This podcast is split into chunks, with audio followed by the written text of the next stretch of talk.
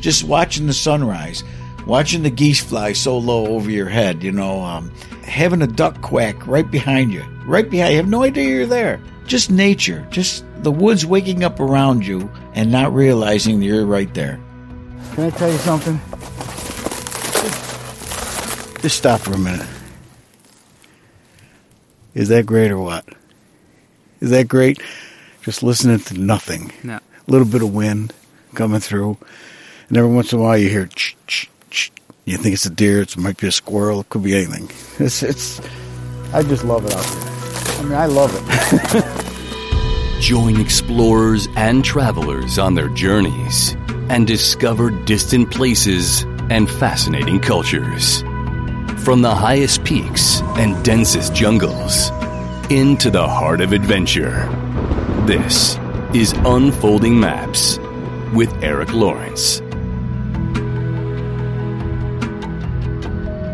It's slowly getting warmer. The sun is showing up more and more often, both in my home country of Germany, as far as I can tell from over here anyway, and here in Philadelphia, where I've been for the past couple of months. But just a few weeks ago, I went into the snow again. I drove five hours north into the state of New York, and while what little snow we've had here in Philly had long since melted, I now suddenly found myself in a cold, white winter wonderland. So that was nice, uh, but what was especially nice was that I met up with a former Unfolding Maps guest there again to record another episode with him. Eric Adams, the singer of the legendary American heavy metal band Manowar. Maybe you remember. Eric and me talked about his love of nature, wildlife, and also hunting in episode 16 of Unfolding Maps, which was a re-release of an older episode I had done with him for my German podcast show,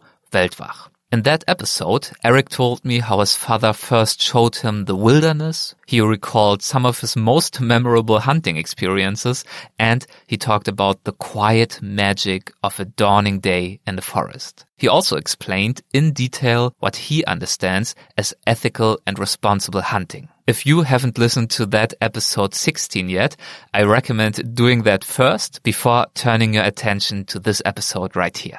Yes, and recently, as I have already mentioned, we continued our conversation, not like last time in Germany, shortly before a Manowar concert, but in this case in Eric's American hometown. First, we talked in my hotel, and then we went out into the densely falling snow, where Eric showed me his hunting grounds for a day. You can hear all of that or an excerpt of it in this episode. Accordingly, Eric and me will talk about hunting once more, and I am aware that this is not everyone's cup of tea. It is a topic that many people have strong opinions about. So, as with the last episode with Eric, my suggestion is to listen how he thinks and talks about it, then form an opinion, and then you can agree or disagree with him. Both are, of course, legitimate. What I promise you is this. You will not only learn something about ethical hunting and about the animal world of New York, and for the music fans amongst you, of course, there'll also be one or the other Manowar story, but you will also hopefully have a lot of fun. In any case, I laughed tears at some points during the post-production of this episode and also during the interview itself, especially at two stories Eric tells towards the end of the episode. So be sure to stay tuned. It's really worth it. Eric is just an insanely funny and likable person, and he is indeed an absolute legend in the rock and heavy metal scene. And that is exactly my music. He's been on the road with Manowar for over 40 years now. They've sold well over 20 million albums, collaborated with giants like Orson Welles or Christopher Lee. They play shows in front of tens of thousands of fans. And for all these reasons, it was a particularly outstanding privilege for me to join Eric for a day. So have fun and please enjoy the episode. Here we go. Hi, Eric. Welcome back to the podcast. Good to be here. Thank Good you so much uh, for making the time for a second round. No, I got to thank you, Eric, for making the trip up to my hometown here. This is this is Manowar land up here. Okay, the land of the Vikings. It's, cold. land of the Vikings, and it's cold. yes, yes, it's my absolute pleasure, especially um, since the first interview we did got a pretty good response. I have to tell you. Um, I don't know if uh, did you ever listen to it? I did. I listened to the whole thing, Oh, wow. and I read some of the responses, and I'm glad. Hey, I'm glad. I'm glad that the fans all loved it. I really am. I'm glad that, that they learn a little bit more about you know what hunting is for Yeah. me. Yeah. You know, I mean, this is everybody's different, but this is my perspective on hunting. Yeah. Yeah, exactly. I mean, that's also the response that I got through emails and so on that people were, I mean, not all of them that listened to the show, of course, knew Manowar before. Right. So it's not like everybody was like, wow, Eric Adams talking Right. about hunting. That's great. So they Right. really listened uh, because they were interested in what you had to say about the outdoors and about hunting. Yeah. And I think some of them who are not really into heavy metal, they were really surprised, first of all, how nice and friendly and kind and witty you were. So that was nice.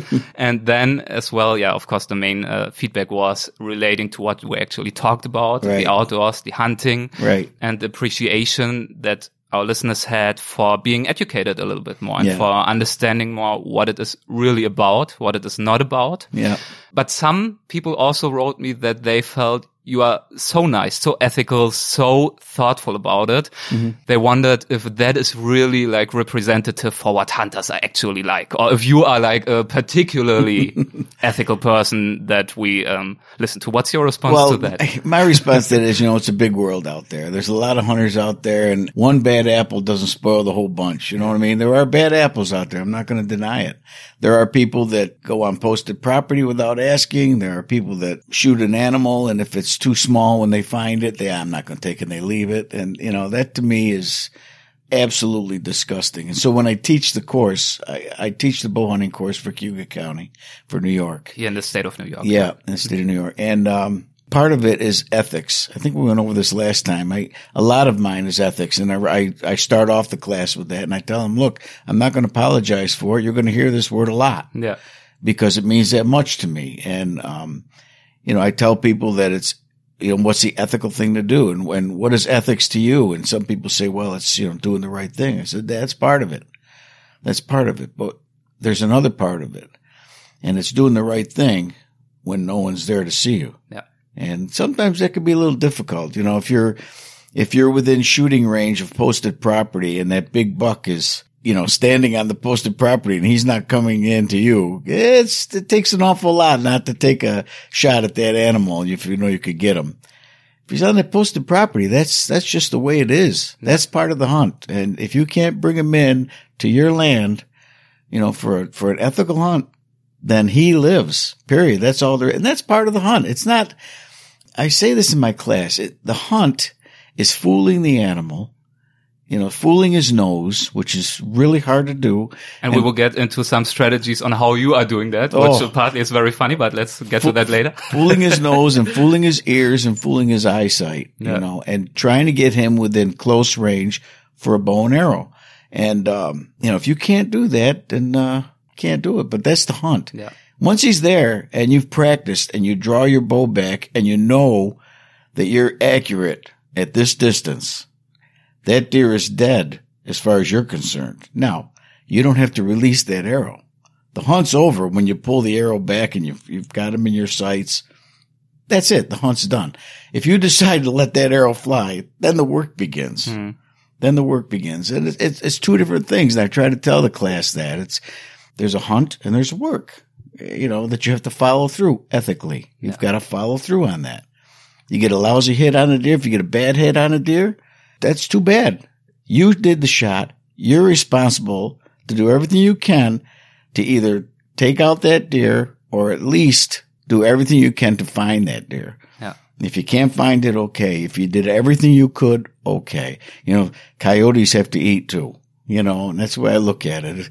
If you do everything you can do to, to find that animal, okay. That's what you teach in the course you're teaching. It's exactly what I told us. teach. Yeah. Um, you also wrote a book recently. It's an audiobook. Um, I did. Yeah. Thanks for bringing that up. I did. Yeah. I wrote an audio book. And by the way, it has the best title ever, I- as far as I'm concerned. It's, it's about bow hunting. Yeah. And the title is String Theory for Bow Hunters. Yeah, So right. that is pretty cool. How did you come up with that title? you know, I was tossing around ideas back and forth, and uh, my son Eric gave me the title. He said, "Why don't you do the string theory for for for bow hunting?" And he was laughing about Yeah. it, and we all laughed about it. And I said, yeah, "That's funny." And I said, "Well, you know what? that's not too bad. That's okay. and so I, I, I used, that's what I used. Yeah. That's fun. Yeah. Yeah. And one little quote from that book is the following. It relates to what we're talking about right, Right. now. Um, years ago, I thought a successful hunt means killing a deer or the animal of your choice. So that was what you thought yourself a long time Right, ago. right. And, um, right now we already talked about how you think today. We also talked about that last time. Yeah.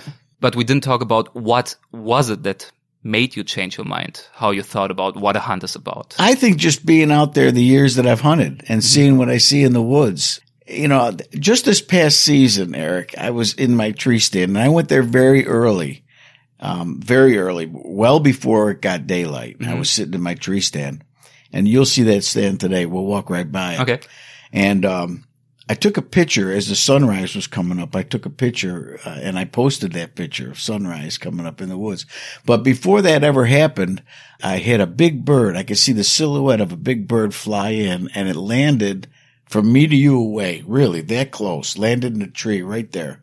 And I says, what is this bird? You know, like, you know, I could think maybe it's a hawk and I didn't know what it was Yeah. but it was there and I'm thinking this bird will think I'm food and come flying at me with his talons and that's not too cool. so I had my flashlight. Yeah. I couldn't tell what it was. I took my flashlight out and I turned my flashlight on the bird and it was an owl looking at me. Wow. And it was just, and I'm sorry I didn't take a picture of it because it was the most beautiful owl you've ever seen that close. And the, my flashlight made it like a spotlight around it, you know, and it was so cool. And I, I just said, get out, get out of here, get out of here. why, why, were you worried? Uh, I didn't want it to think it kept looking at me, you know, kept looking at me and looking at me. And it was still dark out. And I'm thinking, this, he's looking for dinner. He's, looking, he's looking for breakfast and I don't want him flying at me. So get out of here. And, uh, yeah, I'm sorry I didn't, I'm sorry I didn't take a picture of him, but oh well. so how does this experience and similar experiences relate to how you started to Um, think I differently? just, yeah, I just started to think that, you know, there's so much happening in the woods that this is what it's all about. You know, it is what it's all about. And the anticipation of shooting a nice big deer. That's the hunt. And I, and I realized that when I had smaller deer come up and I'd let them walk through. I'd let them walk. I, I said, I'm not taking you today. And I let them walk through. And, and, and you were just re- as happy about the just day. as happy. No. Just I had one of my best hunts I ever had. Eric was uh, I had seven different bucks all around me, all at the same time, and I was amazed. I've never had that happen. Uh, I don't know if I'll ever happen. It'll ever happen again. But they were all year and a half old deer that were. You know, they were legal to take. They were, you know, six point bucks, which means three on each side, three antlers on each side and three antlers. And, um, they were six pointers and four pointers and I'm not going to take a deer that young. I'm not going to do it. So I let them walk and I let them walk. But it was interesting watching them. I had one very, very close to me feeding and I had no idea that he could have had a bad day. He had no idea, but he was there and I'm watching him and I enjoyed it. It was such a great hunt. That's when you realize, man, that's, that's the hunt. That's the hunt. Just watching the sunrise, watching the geese fly so low over your head, you know, um, that's the hunt. I, I, having a duck quack right behind you, right behind you. have no idea you're there. You know, the, just, just nature, just the woods waking up around you and not realizing that you're right there. That's, that's the hunt, you know? Fitting right in in some sense, right? Yeah, and you can't do that in your living room. You know, you can't do that in your living room. I've tried. Get dressed up in my camouflage and I sit there. I don't see any deer. Okay. it's just the way it is. it's warmer though. It is a lot warmer. it is, yes. We will find that out today, I think, once we head out there. It's uh, pretty snowy and really, really cold right now. I can see it through the window. Yes, it's about 20 degrees Fahrenheit. So Wow. that's pretty yeah. cold. Yeah. Um, in your book, you actually illustrate this uh, change that you went through with a um, pretty descriptive story and Yeah. also in some sense funny story. Um, I don't know if you already know what I'm hinting at. It is about you and some friends driving through the city of Ithaca, which is close to you with all its traffic lights. True story. Um, would you mind telling the story? And then we can discuss afterwards what you learned from that. Not at all. It was Ithaca. First, let me make this Yes, point for the people that don't have my book. You should get it, by the way. It's Absolutely. really, it is really funny. And uh, if I may point out, not only if you're into bow hunting, because I'm not, Yeah. but it's really, really entertaining as well. Of course, there are some chapters that are very theoretical and technical. Yeah. But Yeah. there's also a lot of stories about funny mishaps, a lot of stories with like recipes. yeah, yeah. And uh, it's just an entertaining listen. Can I tell you something? That was the, the best chapter in that book was the, the funny stories, I think. I mean, they're all true. Yeah. That's, that's what makes it funny. They're true. They really happened. Maybe we will listen to one of them later on. If Oh, you, funny. We don't want to give everything away, of course, Right, but maybe a little teaser. Exactly. And uh, when you're reading this in the audiobook, by the way, it's also, it was a very great pleasure for me to listen to it because you can actually hear that while reading them in the studio, you had to laugh yourself about just the memories. Because I start thinking about it, you know. you can't get that when you're reading the book. You Yeah. got to listen to it. Yeah, So, yeah. Okay. So let me th- this Ithaca hunt um, down the main street of the city. There there's so many traffic lights. Every intersection has a traffic light. It's ridiculous, right?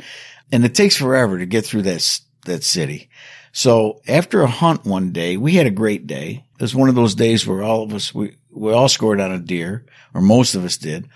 And at the time, the person that was driving used to used to put a what we call a sandbox up on top of his vehicle, and it was like a square, just a square wooden box up there, and we just put like the an deer open box, like, like, an top- open top box, kind of. Yeah. and we would put the deer up on top of there all the time. This is before anybody drove with trucks and trailers or anything else. It was just a, it was just a big SUV that we threw the deer up on top of, you know. And uh, at that day, we had four different deer up on top of that vehicle, and that's a lot of weight. That's a lot of extra weight, and I didn't care because it wasn't my vehicle. but boy, that was a lot of weight. And we're talking, we're driving, starting to drive back home through the city of Ithaca. And we're talking and laughing and shooting the breeze. We're having such a great time talking about the hunt we had. And I looked up and I saw that the light was changing to red and the driver wasn't paying attention. He was, you know, listening to our stories and, and I said, red light, red, red light, red light, red light. And the guy slammed on his brakes and all the blood that had gathered from the four deer up on top of his vehicle, all the blood just swooshed down on this windshield and we laughed. Oh man, we laughed hard. I mean, it was like, oh, all of us guys were laughing.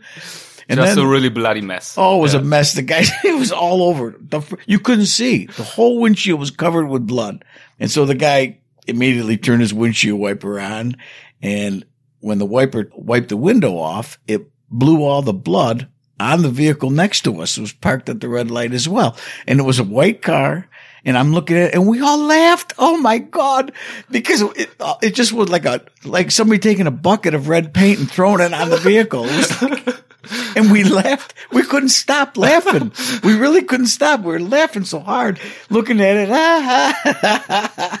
And, and I looked and I saw the, the look on everybody's face in that car. They looked at us like we were terrible. Just what's wrong with you people? Total You know, maniacs. They Yeah. were on their way to, it was a Sunday. They were on their way to church on that Sunday. There was a family of four. I remember it was a wife, a husband, two kids in the back seat who were looking up at Rudolph dead up in the, on our vehicle. So first of all, they saw all the dead animals, like saw- all these dead heads whipping in the air, probably. saw- then all this blood. Probably they were really traumatized. Oh, like- they were traumatized. There wasn't a question about it. I mean, the look on their faces, they were crying. I mean, the, the blood was spattered all over their white car and they had to go to, they had to either miss church or go to a car wash or whatever they were going to do. But we laughed and laughed and couldn't stop laughing. And then when the light changed, we continued home. And I realized at that time, man, we should have, that was bad. And I that thought about it. Pretty ignorant, actually. It was, right? it was, it was terrible. I, I said we should have, and I said something at the time in the car. We should have asked those people if they wanted a car wash, apologize to them, but you know, it wasn't going to happen. We were laughing too hard. We couldn't stop, you know, it's just, and you gotta, and we were tired, you know, you're tired and you're punchy. You start laughing over everything, you know, but, um, yeah, I, I went to school on that. I learned something there. you got to be a little more careful of how you act in the public. How important is it for you how you present yourself Oh, in the public as a hunter? It's huge. It's huge because, you know, not everybody under, understands hunting, number one. And, um, you know, they all say, if you want meat, you can go to the grocery store and, and get it. You know, they don't understand that we love nature. We love being out there in the woods. And, and if we're fortunate enough to take an animal that we're going to bring home and eat, you know, then it's a whole different ball game. And there's so many people that don't get that. Um, statistics tell us that only 10%, only 10% of the whole United States are hunters. 10%. You wouldn't realize that because some, some states have no hunters at all, little few hunters. States like Texas, mm-hmm. tons of hunters, but only about 10% of the people are hunters and 10% of the people are anti-hunters. Now, anti-hunters are the people that absolutely do not want you in the woods. They they do, do not understand how you could kill that poor animal. What did he ever do to you? How can you do that to an animal? And okay, they don't get it. They don't get it. How, how do you think about anti-hunters? Are they in um, your world, in your mind, like the enemy, or are they just no. stupid? Are they not no. getting it, or do you think they, they also just, have a valid point? It's just, just, a different opinion. Yeah, they just have an opinion. They don't understand it. That's the thing. And and in the moment, if if some anti-hunter comes to you and takes down your tree stand or something, or stands in front of you while you're trying to hunt, and you know urinates, you know, next to your stand, and it's going to scare the deer away, and or whatever, you know you start looking at that and you're saying these people, you, you can't have a conversation with anybody like that at that point. But if you're in a bar and you're talking to somebody about it and they bring up, you know, their, their opinions and it is an opinion and I have an opinion too. I try to explain to them mm-hmm. what I'm telling you right now that look, it's not about hunting animals. It's a lot of it's about learning the woods, learning what nature has to offer out there that you can't find unless you walk through the woods. And do I get upset when I see someone hiking through the woods while I'm hunting? Absolutely not. It's when they stop and start complaining to me, what are you doing out here? I could do the same to them. Mm-hmm. What are you doing out here during hunting season? Are you not aware that there's arrows here and there's people trying to hunt? You know, I'm not, they have a right to be in the woods and so do I. So I have no complaint over that at all. They just don't know. They don't understand uh, what hunting's all about. So I'm not upset over that. I really am not. I, and you just said uh, hunting is about nature. We talked about it. Yeah. And hunting is also about uh, conservation, right? Which, um, yeah. when I prepared for this, I found out, and I didn't know that before that even if you don't like hunters, actually their licenses and the money they pay to be able to hunt, they very often fund the state's wildlife apparatus, like mm-hmm. protecting habitats, disease control, mm-hmm. reintroducing populations. So all of this kind of conservation work mm-hmm. is in part, at least to my understanding, also done with the money that comes in through hunting. Yeah. Pittman Robertson Act is called uh-huh. uh, at the time. Um, and this was decades ago when this came into, into play. And what happens is, uh, everything that we buy for hunting, be a license, any weapons that we might buy, ammunition, arrows, broadheads, camouflage, anything you buy mm-hmm. that relates to hunting, part of that goes to this fund, conservation fund. And that is to take care of the wildlife. A good example of that, which is not far from here, is uh, Montezuma National Game Reserve. It's not far at all from here. It's about maybe 10, 12 miles from here.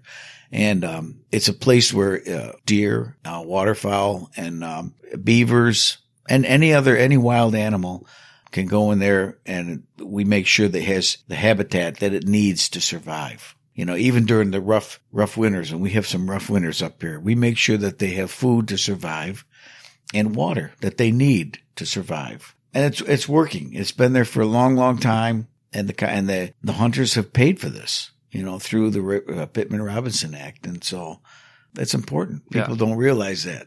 Somebody who goes to Walmart and buys uh whatever, you know, buys anything in Walmart, their money doesn't go towards that. And also keeping overpopulation under control. Of course, it's the same thing. It's also kind of helping conservation by preventing spread of a disease. We have an issue right now near Ithaca, where I hunted before, where there's just too many deer. And when it get to when it gets to be too many deer, that's a problem for you and I because every year, if if people can understand this, every year a doe will have two fawns. It's very common to have two fawns every year. Sometimes they have more. What but is a fawn? I don't know. A fawn word. is a baby deer. Okay. Okay. Mm-hmm. They'll have two fawns every year. So if nobody shoots the does, then that population rises really quick, really quick. And a deer has to have five pounds of wet browse to survive every day. Now that's a lot. That's a lot. So what that means is as the population, the deer population rises, well, they're, they have to eat. They have to have food to eat. And they're going into cities and towns and they're eating the brush of people's front lawn. Mm-hmm. That's very common. People complaining, well, the deer are eating my flowers. They're eating these bushes that I planted years ago. Well, okay. You can do something about it and let people hunt the property near you and take care of those deer, or you could let them eat your property. And not only that, but it's just that when there's so many deer, especially during the mating season, bucks are chasing does. They're crossing roads. They're causing car accidents. They're causing human death. It's bad. It's, it's a bad thing. And, um, I'll show you a video that, uh, I received yesterday. Mm-hmm. A friend of mine sent me a video of elk that crossed the road and it didn't get hit. Cars didn't hit it, but you should, you should see this video. It came really close. Okay. That's scary. Yeah, it is scary. It is scary. Nothing you can do about it. That's nature. That's nature. And when it gets to be overpopulated, it gets to be dangerous. You are promoting ethical hunting behavior in your area. We talked about it yep. and conservation as well. And yep. you are a lover of the outdoors, of I the am. beauty of nature. How do you think about global developments such as climate change and mm. the mass extinction of species and so on? Do you follow these developments as well? Do. do. you worry about them? I do, and I do worry about it. Um, normally, well, I say 10 years ago, 15 years ago, we would have snow up here in October. Maybe it was long, maybe 20 years ago. We had snow up here in October.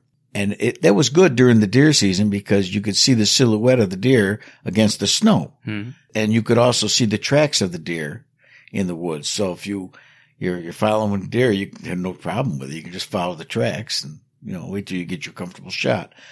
But lately, every deer season, there's no snow now. So it's warming up. It's definitely warming up. And people that, that say, oh, climate change isn't really, it's not real, it's not happening. They, they're not, they're not educated enough to understand what's going on because I fear for the people that live in the coastal areas. When change happens that fast and the icebergs start to melt, um, it sounds like, oh, that's way far away. It's not going to happen. Don't worry about it. But it is a, it is a big worry because now I can see the climate change within 10 or 15 years. I see it and, and I'm not alone.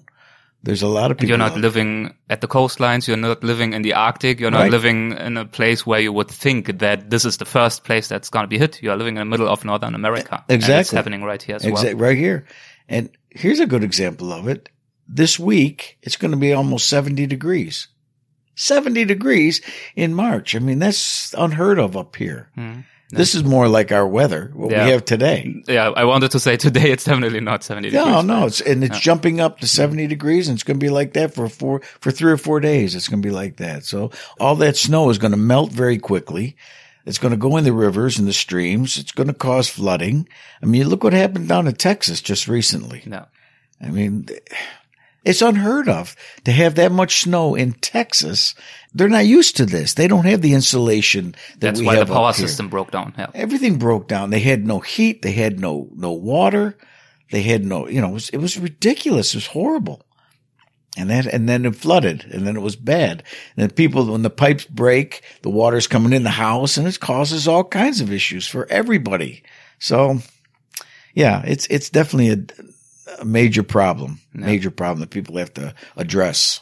Well, today it is cold, and uh, our meeting today it was quite a while in the making. Uh, yeah. Uh, we uh, sent yeah. back and forth quite a few emails to try to make it happen, and uh, there was one recurring uh, theme in your emails to me, which was warnings, like dress warm, Eric. Next email. Eric, it's gonna be cold! exclamation point! Exclamation point! Next email, Eric, please bring boots. That's right. Yesterday night when I was in my car on the way here, you even called me, Eric. Did you bring gloves? Did you bring boots? It's gonna be cold. well, I was asking you because I have stuff at home. I mean, I've got bins and bins of warm clothes. And, you know, no, I, my- I, appreciate the care, but I have to say it, it, scared me a little bit. So I'm, I think I'm really ready. I, I have, I'm wearing a four packs of socks right now. Yeah. Three layers of pants. Uh, You'll be all right. You'll so be all right. I, I, I'm ready, but I'm also kind of getting warm right now. That's why I suggest, what about we're heading out? Let's we're, go. We're, we're going to explore some of your hunting grounds, right? Let's go. Yeah, I'm, looking going to actually. I'm Yeah. going to actually put a hunt a camera out. I put cameras out in the woods. oh, like photo cameras, like, eh, Yeah, the cameras out in the woods. I'll put it out there and, Nice. and I'll check it. yeah, Maybe three, four months from now, I'll go there and trying to catch some photos. It's just like, to see what deer are in the area, what, what's in the, what coyotes we have in the area. So it's like a kind of camera that uh, is activated if there's movement. Yes. Okay. Mm-hmm. Yeah. Yeah. So I'll just put it on a, a deer run that I know is there and Yeah. I'll see if the deer are working in that area. And if, if I see that there's a lot of action in that one area, I'll hunt that particular stand. I'll show you later today. Sure. We'll see it. Looking forward to it. Okay. All right. Let's go. Thank you. Good.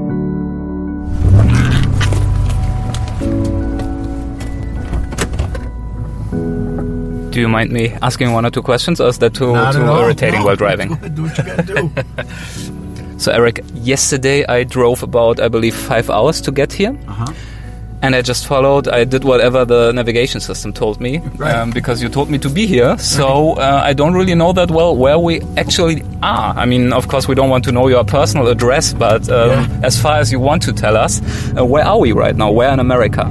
We are in New York State, and if you're looking at New York State, it's right in the center of the state. It's uh, about 25 miles west of Syracuse, New York, and um, it's called the Finger Lakes area. And if you look from the air, it's called the Finger Lakes for a reason because there's five or six different lakes there, and, and it looks like fingers floating down. I live on the second finger.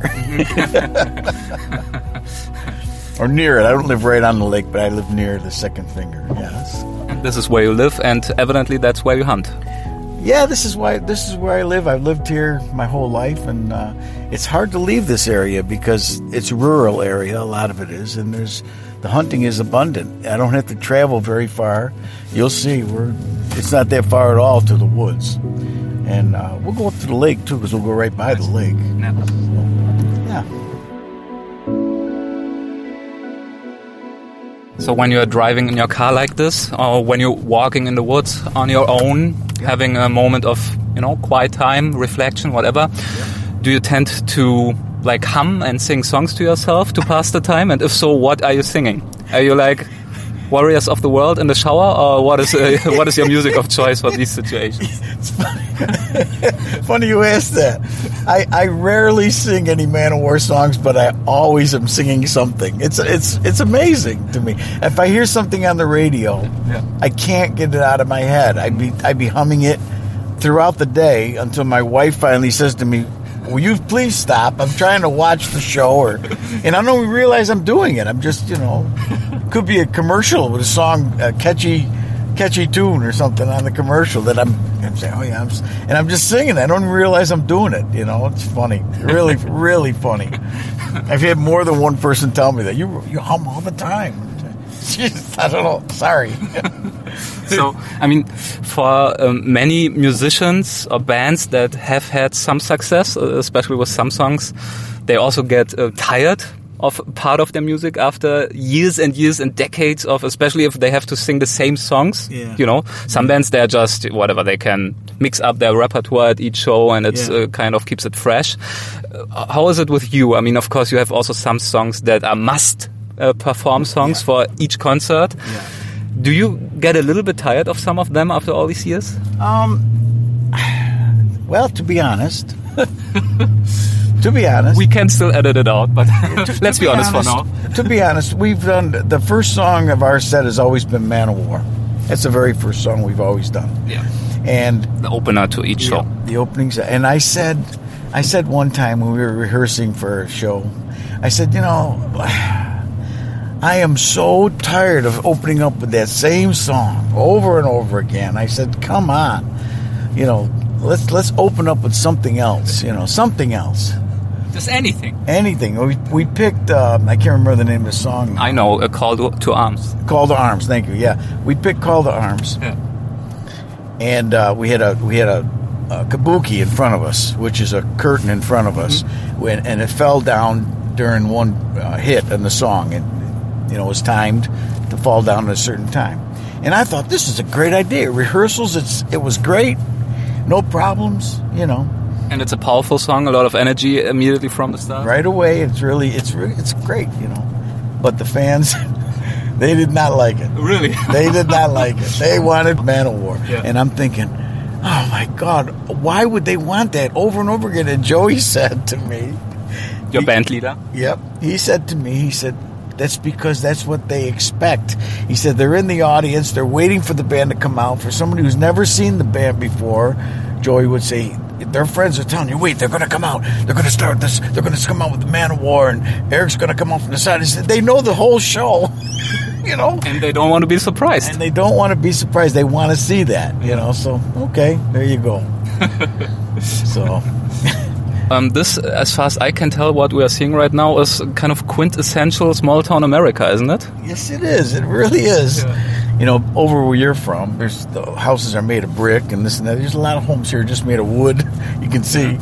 And I mean, in these harsh weather conditions, I'm kind of worried for the people inside, but evidently it works well enough, right? They're not all freezing. They're not home freezing. They're all they're all insulated. The homes are insulated up here. And we get a lot of a lot of cold weather, and we're, we're kind of used to it. You know, so Do you like the cold weather, or are you more like suffering through it? Um, that's a great question. I, I like the cold weather. I like the snow. What I don't like is um, I'm going to go right in here just to show you. What I don't like is uh, ice, especially black ice.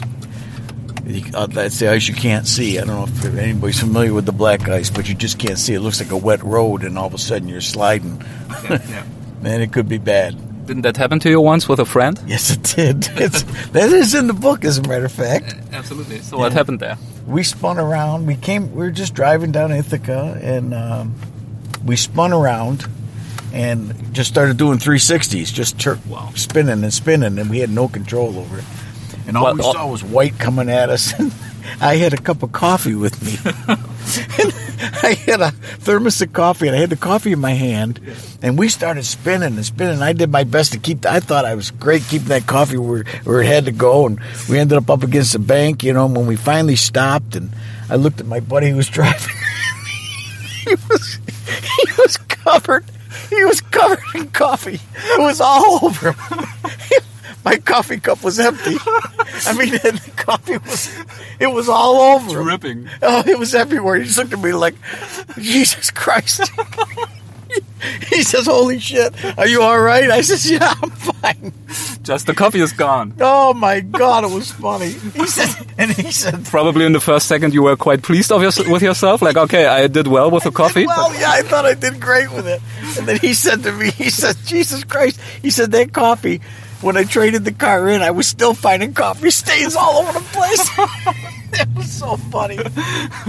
This is a lake. so- This is our lake up here. This is the Owasco Lake. And this building right here, when I was growing up, yeah. used to have dances, like lake dances they called it, and uh, we I played at those. Manowar didn't play at that because it was already closed by that time. But in my early years, I used to play up here um, in, in Nice. some of the bands. Uh, Ronnie Dio did too. Hmm. wow. Yeah, I talked to Ronnie. In this little cute little wooden Right house here. here. Right yeah, here. wow.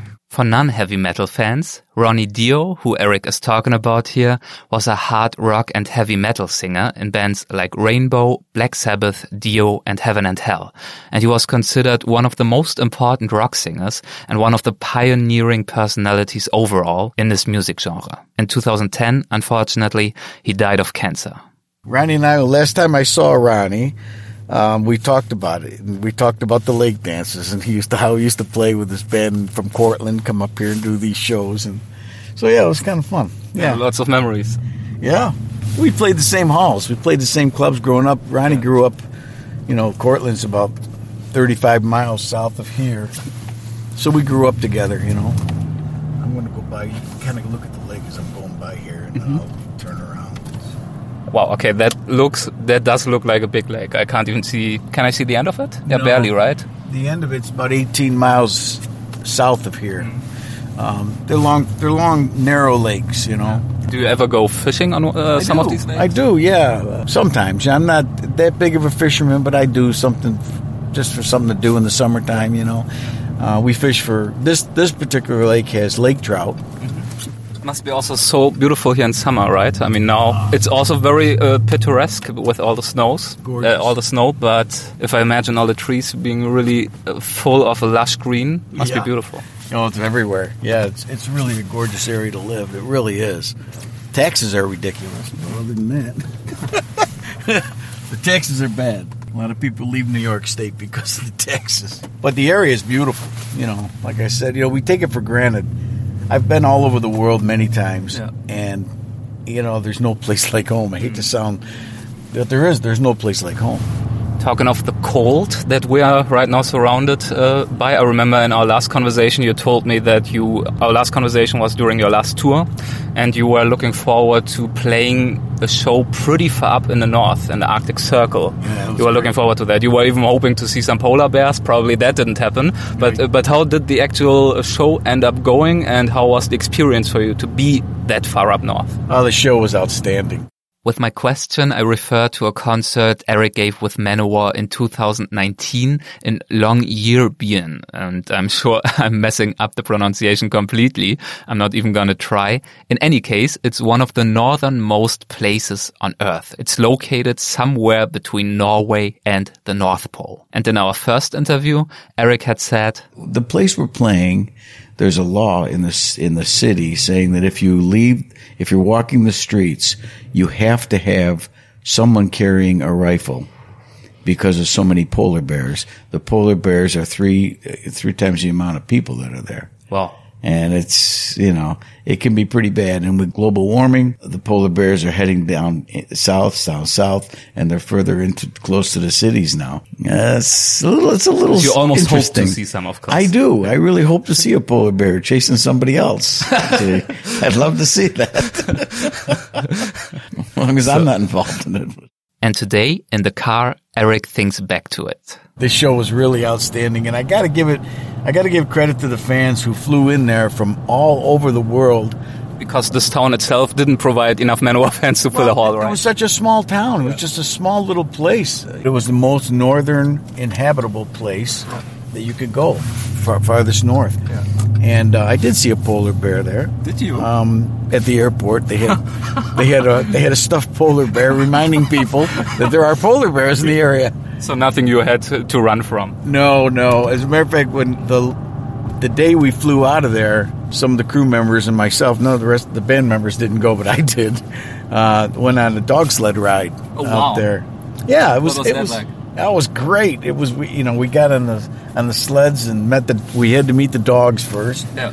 and you know, hooked. We hooked the dogs up ourselves, and they were all excited about. You know, they were all excited about going. They knew it was going to happen. You Yeah. know, they were all excited about it. But it was funny because the guide gave us a quick, you know, lesson on how to break the sleds, and you know, we drove them ourselves. You know, and it was really, it was really cool. And he said, if you see any polar bears, just keep going. Don't stop to take pictures.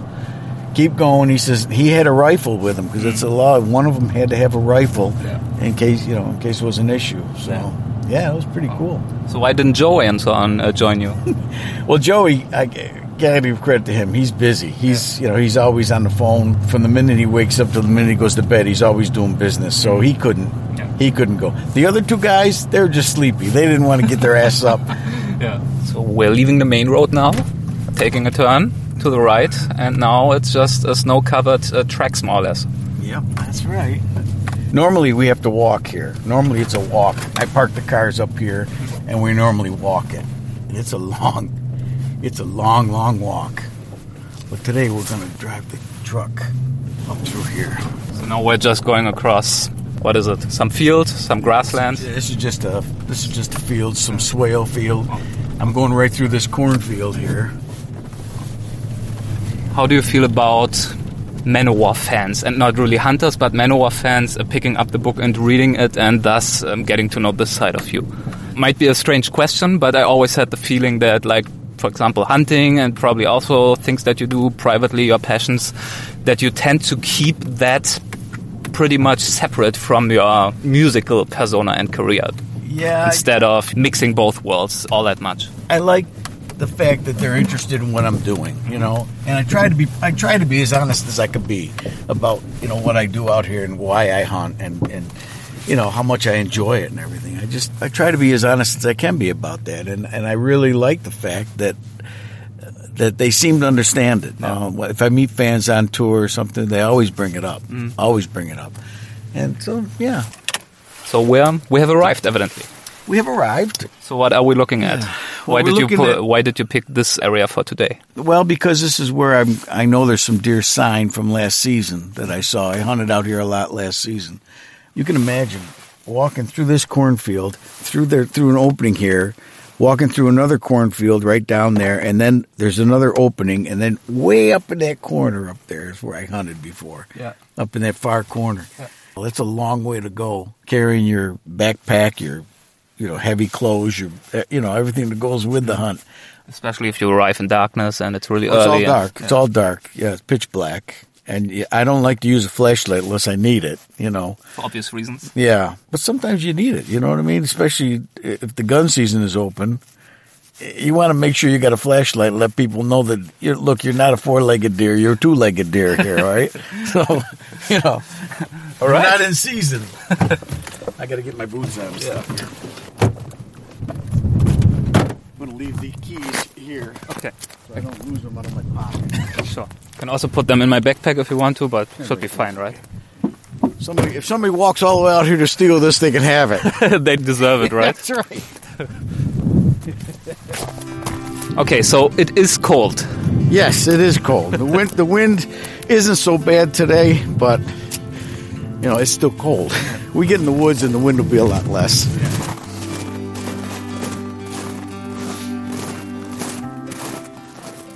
In front of us stretch fields and forests, completely covered in a dense layer of white, along with a small frozen pond and a light wind. It's an absolute picture book landscape.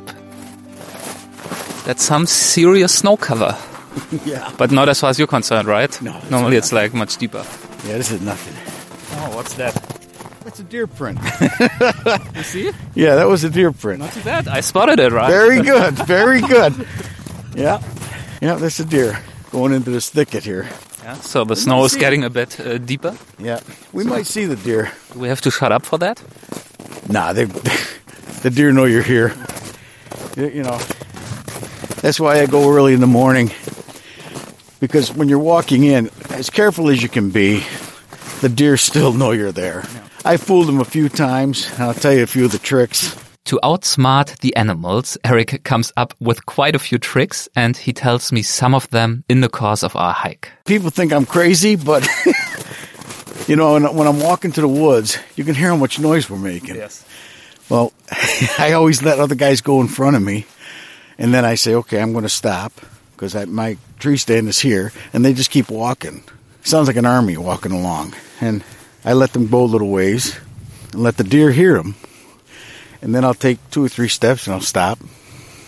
Three, four steps, I'll stop, like a squirrel or like a like a fox or like a raccoon. You know, they all do that. So. So what does that look like? Well, it sounds like this. It'll go, it'll go.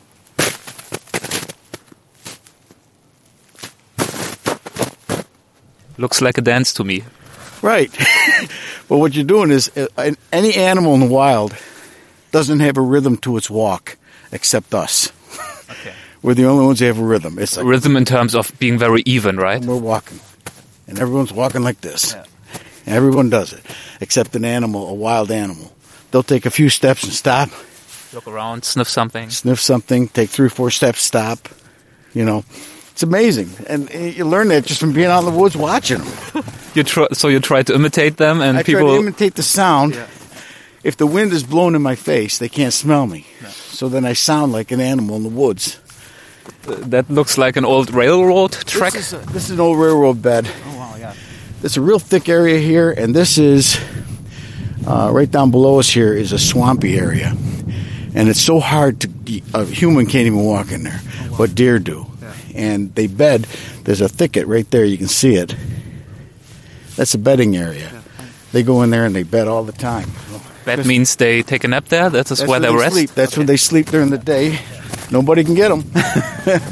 Another trick of Eric's has the goal of minimizing the human scent that could give him away. Eric wants to prevent the animals from smelling him too easily. I think I heard in your audiobook that you like to uh, get out to your hunting grounds and collect some soil. I do. Yeah. And then what happens? It's another potentially a crazy thing, at least as far as other people are concerned. That's right. I end up going out there with a plastic bag where I'm hunting. Yes. And if I'm hunting here, I'll go to a spot here and I'll go down where there's leaves are, are down and dirt and leaves, and, and I kick it up. I use rubber gloves and I throw the dirt in these bags with leaves and acorns or or anything. If I'm hunting an area where there's pine trees, the pine needles go in there. Depends where I'm going to hunt. And then I put my hunting clothes in there after I've washed them. In the bag with the dirt. Yeah. And then you I close washed- it? I wash the clothes in a scent-free soap. Yeah. Hang them out to dry on a line so that there's no dryer smell. Then I take them when they're dry and I put them in the bag. And I shake them up like shake 'em bake. You shake them up and it's all the dirt and everything, the leaves and everything gets permeated into the fibers of the of your outfit. And they stay in my truck. And it's usually in the back of the truck. When I get to my spot, I change right where we, you know, I'd be changing my clothes right there. Yeah. So I don't put my clothes on and then walk to a, go, go to a gas station and fill up the truck. You know, Covered in dirt. People would really think you, you are definitely crazy and dangerous. that's right. That's right. There's a tree stand right there. See it? I just see the. See the Um, see the black line going across Yes. there? That's a strap, Yes. and it's holding that stand on.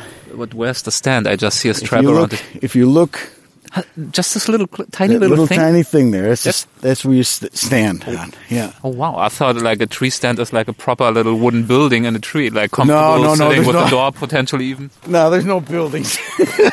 there's no buildings. But no. you know what I mean? Like in, in a German forest, if you talk about a tree stand, like Yeah. Hochsitz, Yeah. um, it's it's a proper uh, construction where you can sit comfortably, and some are even really big, as I said, with a door and some little open window that, through which you can shoot. If you Yeah, yeah, I know what you're saying. No, that's not, not for bow season. Not this kind of comfort here. No, not for bow season. If the deer come up from this area here, and they like to come up this area a lot, they come up through here. You even see an antler down there on the ground. You see an antler? A little, like the oh, white thing. look at that! You're right. Very good. Let's try to get it right. Yeah. It's pretty steep. We're going off the railroad track. I'll go down and get it. I'll grab it. Okay. Very good. Eric makes his way down a steep slope to retrieve the antlers that I spotted.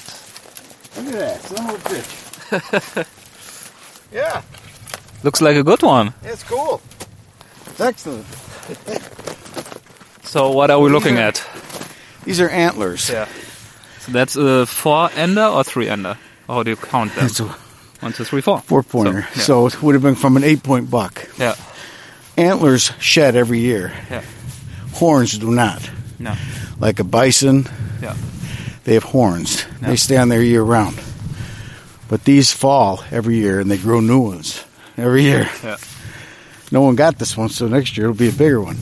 Nice. I don't know if you want it or not. You want it? Sure. Do you collect them? No, I don't bother anymore. I used to. I used to. Your house would be full of them, I know. I don't bother with them anymore. yeah, it's a nice souvenir, I guess. yeah, take it. Another tree stand. It's hard to see. Oh, yeah, yeah. Yeah, I see it. So, can you describe one of these tree stands for people who don't see it, which are all our listeners? What does it look like? That particular stand is called a hang-on stand. Yeah. And you see the steps going up to it. There's steps on one tree, and uh, you lean, you step over into that pla- onto that platform. Yeah. Hope the hell it doesn't break. Buckle yourself in. I strap myself in with a harness, so I'm safe. And then I pull up my my bow and my bag and everything else. I have to tell you, when I listen to your book, and uh, I also know, like from all your course teachings, you're very much about tree stand safety. Oh, like you need a harness, you need this, you need that. And honestly, I was always thinking, okay, I mean, it's he is a little bit ridiculous because I know what a tree stand looks like. I have climbed many of them. Yeah. I don't need a harness for that, but honestly, now I understand why they are different from what I'm used to. Yeah, I mean, if it's it, it, it- you know, you could be climbing up there, and if you don't have a big platform to stand on, for one Yeah, thing, yeah. and uh, there could be ice on that platform. It's Yeah. metal, Yeah. so better be safe than sorry. I always wrap myself in a harness. It's like a climbing gear, right? Normal climbing. Yeah, and before I do anything else, I'm hooked to that tree so I can't fall. Yeah. Even if I slip and if I slip and fall, I'm going to be hanging there for a while. I can pull myself back up. I'm not going to get hurt. You know. So I can laugh about it. I can tell all my friends, and they'll have a good time laughing. But yeah, I'm real careful, real careful. This is the way I walk when I hunt. I've got a stand down here that we'll go to now. Yeah. That I've had, some, I've had some success at, and so I personally like to hunt out here. Uh, the guys I hunt with, they'll pick these stands closer to the closer to the vehicle, Okay, it's too far for them. and I, I walk a long way. But that's okay. That's part of it. That's part of the hunt. You See the field out here? Yes. We're not allowed to hunt that. That's somebody else's property. But the the deer like to hang in that field a lot because there's a, it's green uh, vegetation, and they feed in there all the time. Especially when this corn is picked, there's nothing else for them to eat, so they eat there. No. It's real tough to get them to come over. But during the rut, during the mating season, we can get them to come in. How do you try to get uh, them over? Uh, they they have calls, deer calls, and you try to sound like a female. I've had success with it all the time. Okay. Yeah, So- Oh, and you try to sound like a buck too. Yeah. I, it, the antlers you're holding right Yeah. there. If you have two of them, you rattle them together. You bang them together like they're fighting. Two bucks are fighting, and what's ha- what's happening is in nature, when you have two two bucks smashing their antlers together, they're doing it because there's a hot female. She's an estrus. She's ready to mate right then and there. So they're two, they're fighting to see who's going to mate that female. And the attraction is another buck hears that. He knows there's an estrus doe very close. So he comes into the sound of that. Yeah. And he scoops up on that doe and they both walk off together while these two bucks are still fighting. And when they're done fighting, they look around, where the hell's the doe? Where did she go? that's, that's why. So when, it, you know, when it happens, when you, when you call in a buck by rattling the antlers, you're never going to forget it. I'll tell you. That's a, that's an exciting time. Because they just come running at you, more or less. I had one time I was hunting, didn't see anything all morning long. It was late in the morning. I took my rattling antlers and I tried it just for the hell of it. Nothing. Tried it again. All of a sudden I heard heard this going, and I go, "What the hell is that? What the hell is that?" Looking, I could see a deer coming that fast, coming right down to me, and it. I mean, I was rattling. That deer came from me to that stump away. It- I, I was up in a tree and I'm watching it. I had the rattling antlers in my hand. My bow is hanging on the tree over here, and I'm looking at the. Holy shit! Holy shit! There's the buck right there, and the buck.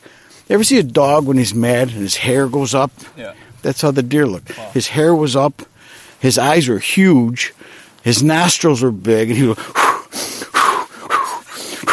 was stiff leg looking for that. He was re- ready to engage. He was ready for action, and I and I was like, "Holy shit! Look at that! Look at that! Oh my god!" And I didn't my fire. I didn't my weapon. My my bow was hanging in the tree. Bad preparation. but a special experience. You know what? Another good hunt. I never get a deer that day, but boy, it was a great hunt. Never forgot it. And if you are making the sounds of a buck, what does that sound like? It's a grunt that we use. Yeah.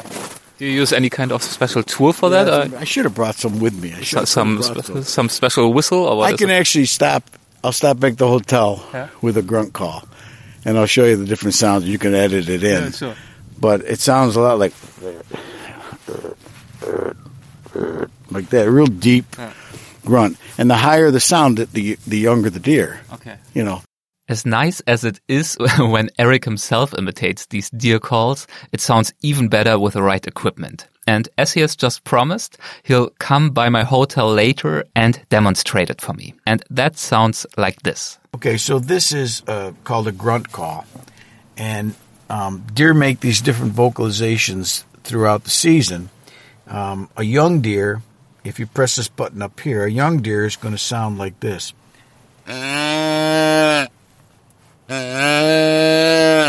That sounds like a fawn. That's a baby deer looking for mommy. All right, and any doe that's in the area that hears that will answer. She'll come. She'll come and, and try to find the young one. So here it is again. That's a young deer. If I press the middle button, it's a young buck, like a spike or maybe a four pointer. But and that's how he sounds. If I press down further, it's it's a bigger deer.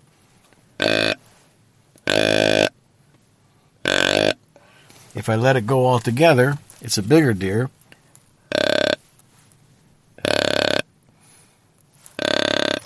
And if I cup my hand on the end of my grunt call to make the grunt sound lo- longer, this is really deep.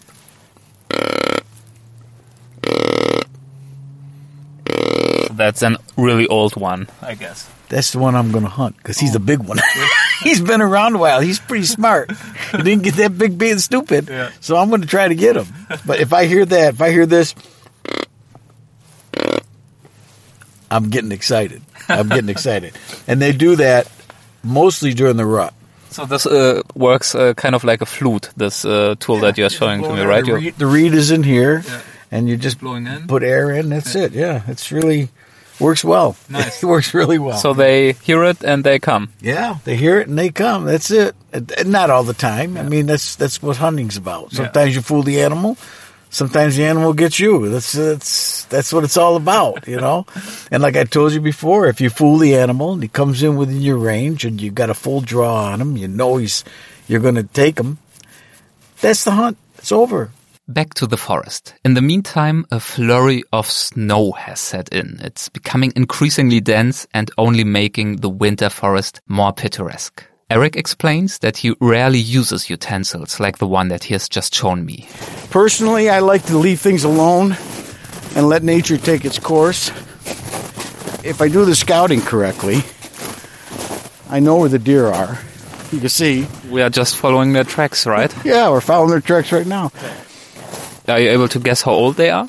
Not from their tr- well, not from their tracks, but you can tell if it's a big deer or not from their tracks. So what do these tracks tell you? Well, if you see a track that's that's small like this, Yeah. that's usually a fawn, a baby deer.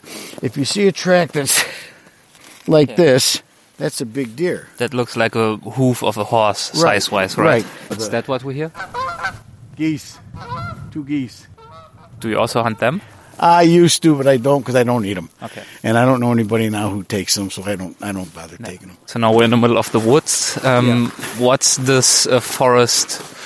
How would you characterize it? What does it look like? Which kind of trees are here?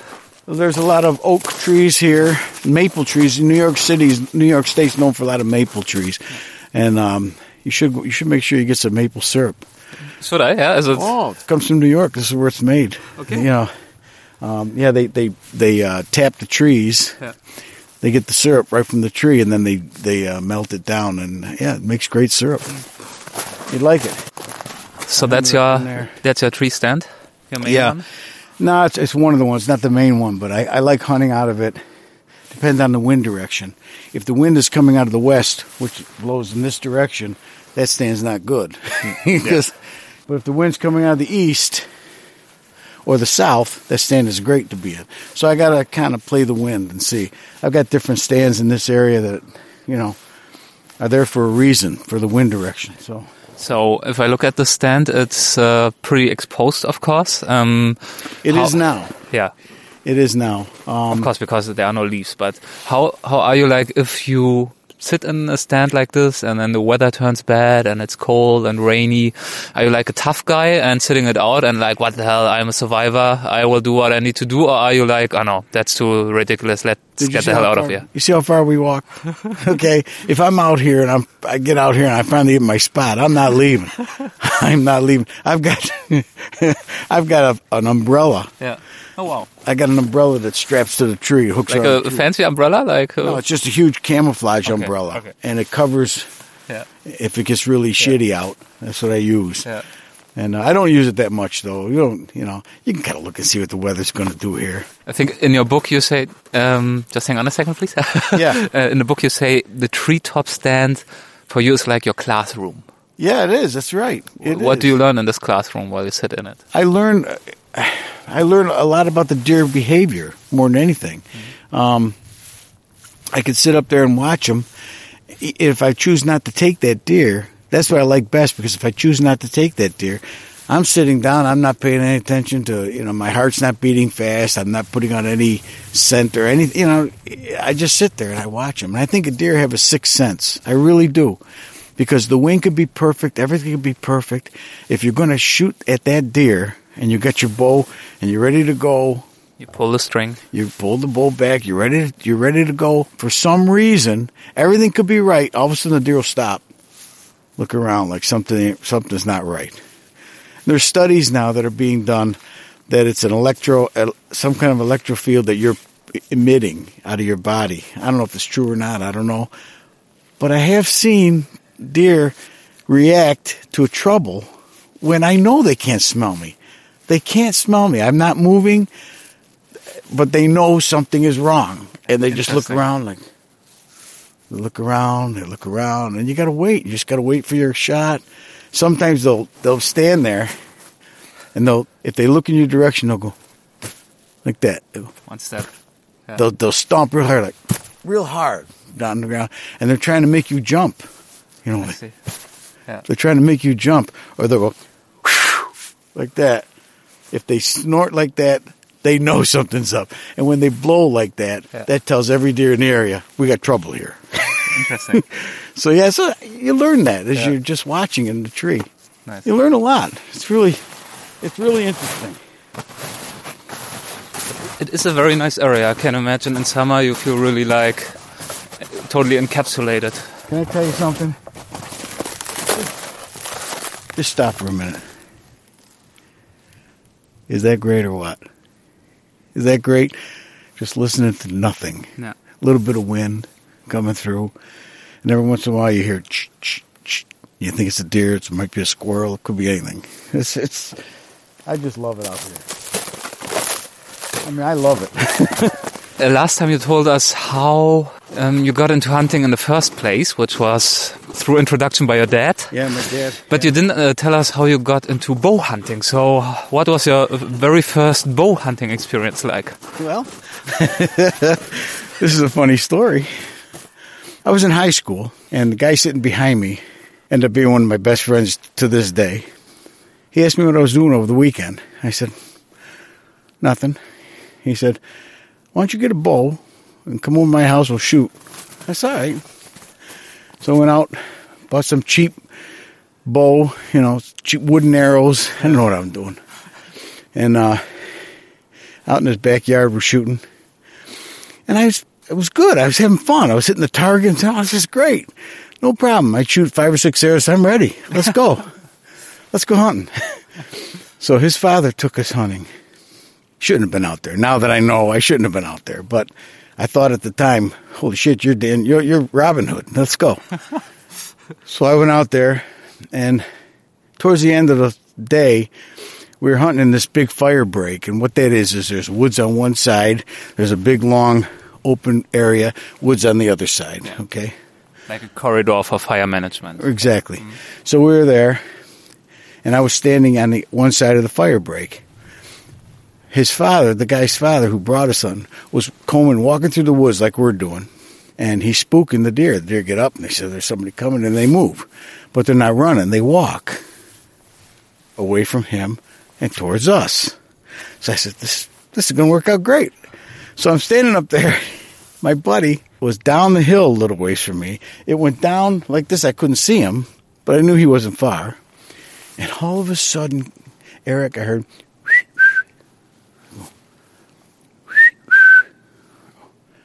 The hell is that? I said, I look like this, and there's a doe coming right to me from the other side of the fire break, walking along. I said, "Holy shit! Holy shit!" So I, I answer. He he goes I, like that. So he knew I knew I So saw. you, you replied. yeah, he knew that I saw it. I'm like this. is Holy shit! My heart was my heart was going fast. I'm thinking, this is it. This is it. Holy Did shit. you get your bow ready? I was ready. I was on the ground. Yeah. I was standing there on the ground with this cheap bow, wooden arrows. I said, "What the?" I said, "This is nothing. Holy shit!" Here comes the deer, come walking up. The wind was perfect. The wind was blowing this way up in my face. The deer had no idea I was there. it was close. I mean, it's embarrassing to tell you how close it was. It was really close. See that? See that small tree right in front of us? Yeah. That's where it was. Okay. Oh, that's close. All right. And it's a big animal. It's a big doe. It's a you know it didn't have a rack on, it, but it was a doe. I didn't care if it was a mouse. I would have taken a shot. I pulled back. I said, "Holy shit!" I got the full draw. Deer had no idea I'm there. It's there feeding on the ground. Looking. I said, Oh my god, this is great. This is the moment. This is it. I went let the arrow fly, and I hit the deer right in the hoof. Oh, and the deer looked at me like, "What the hell are you doing?" And it, it bounded in the woods right in front of me and stopped there and looked at me like I'm thinking, oh, "Shit." How could I do that? I missed. I didn't even hit the deer. oh my god! How could you miss that close? And I said, "Well, he's going to come back out because the guy's walking this way." Yeah. I never saw the deer again, neither did anybody else. But I told everybody about it, and all I heard was laughter all the way. Oh, he's hooked now. He's there, and I was, I was hooked right then and there because my heart. I didn't think I could beat that fast. I said, "Holy crap, that was fun! that was fun." That should have uh, earned you the nickname Robin Hood, I guess, right? right? oh, that was fun. We hike on and look for rubs, trees on whose bark the deer rubbed the antlers to get rid of the deer velvet. Deer velvet is the highly perfused and very sensitive bast skin that eventually dies and is rubbed off on trees. See, here's another one over here. Ah, yeah.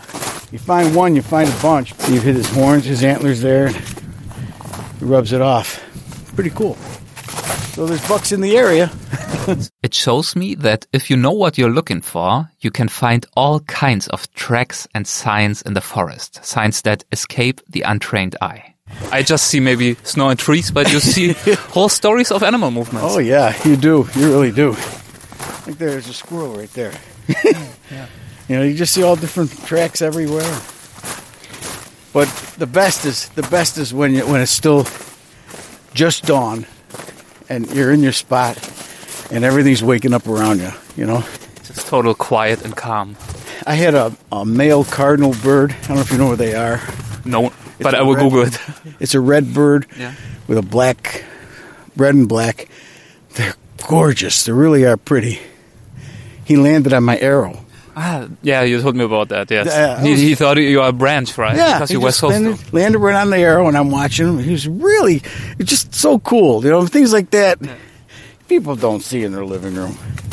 What does the word comfort zone mean to you? When are you really in your comfort zone?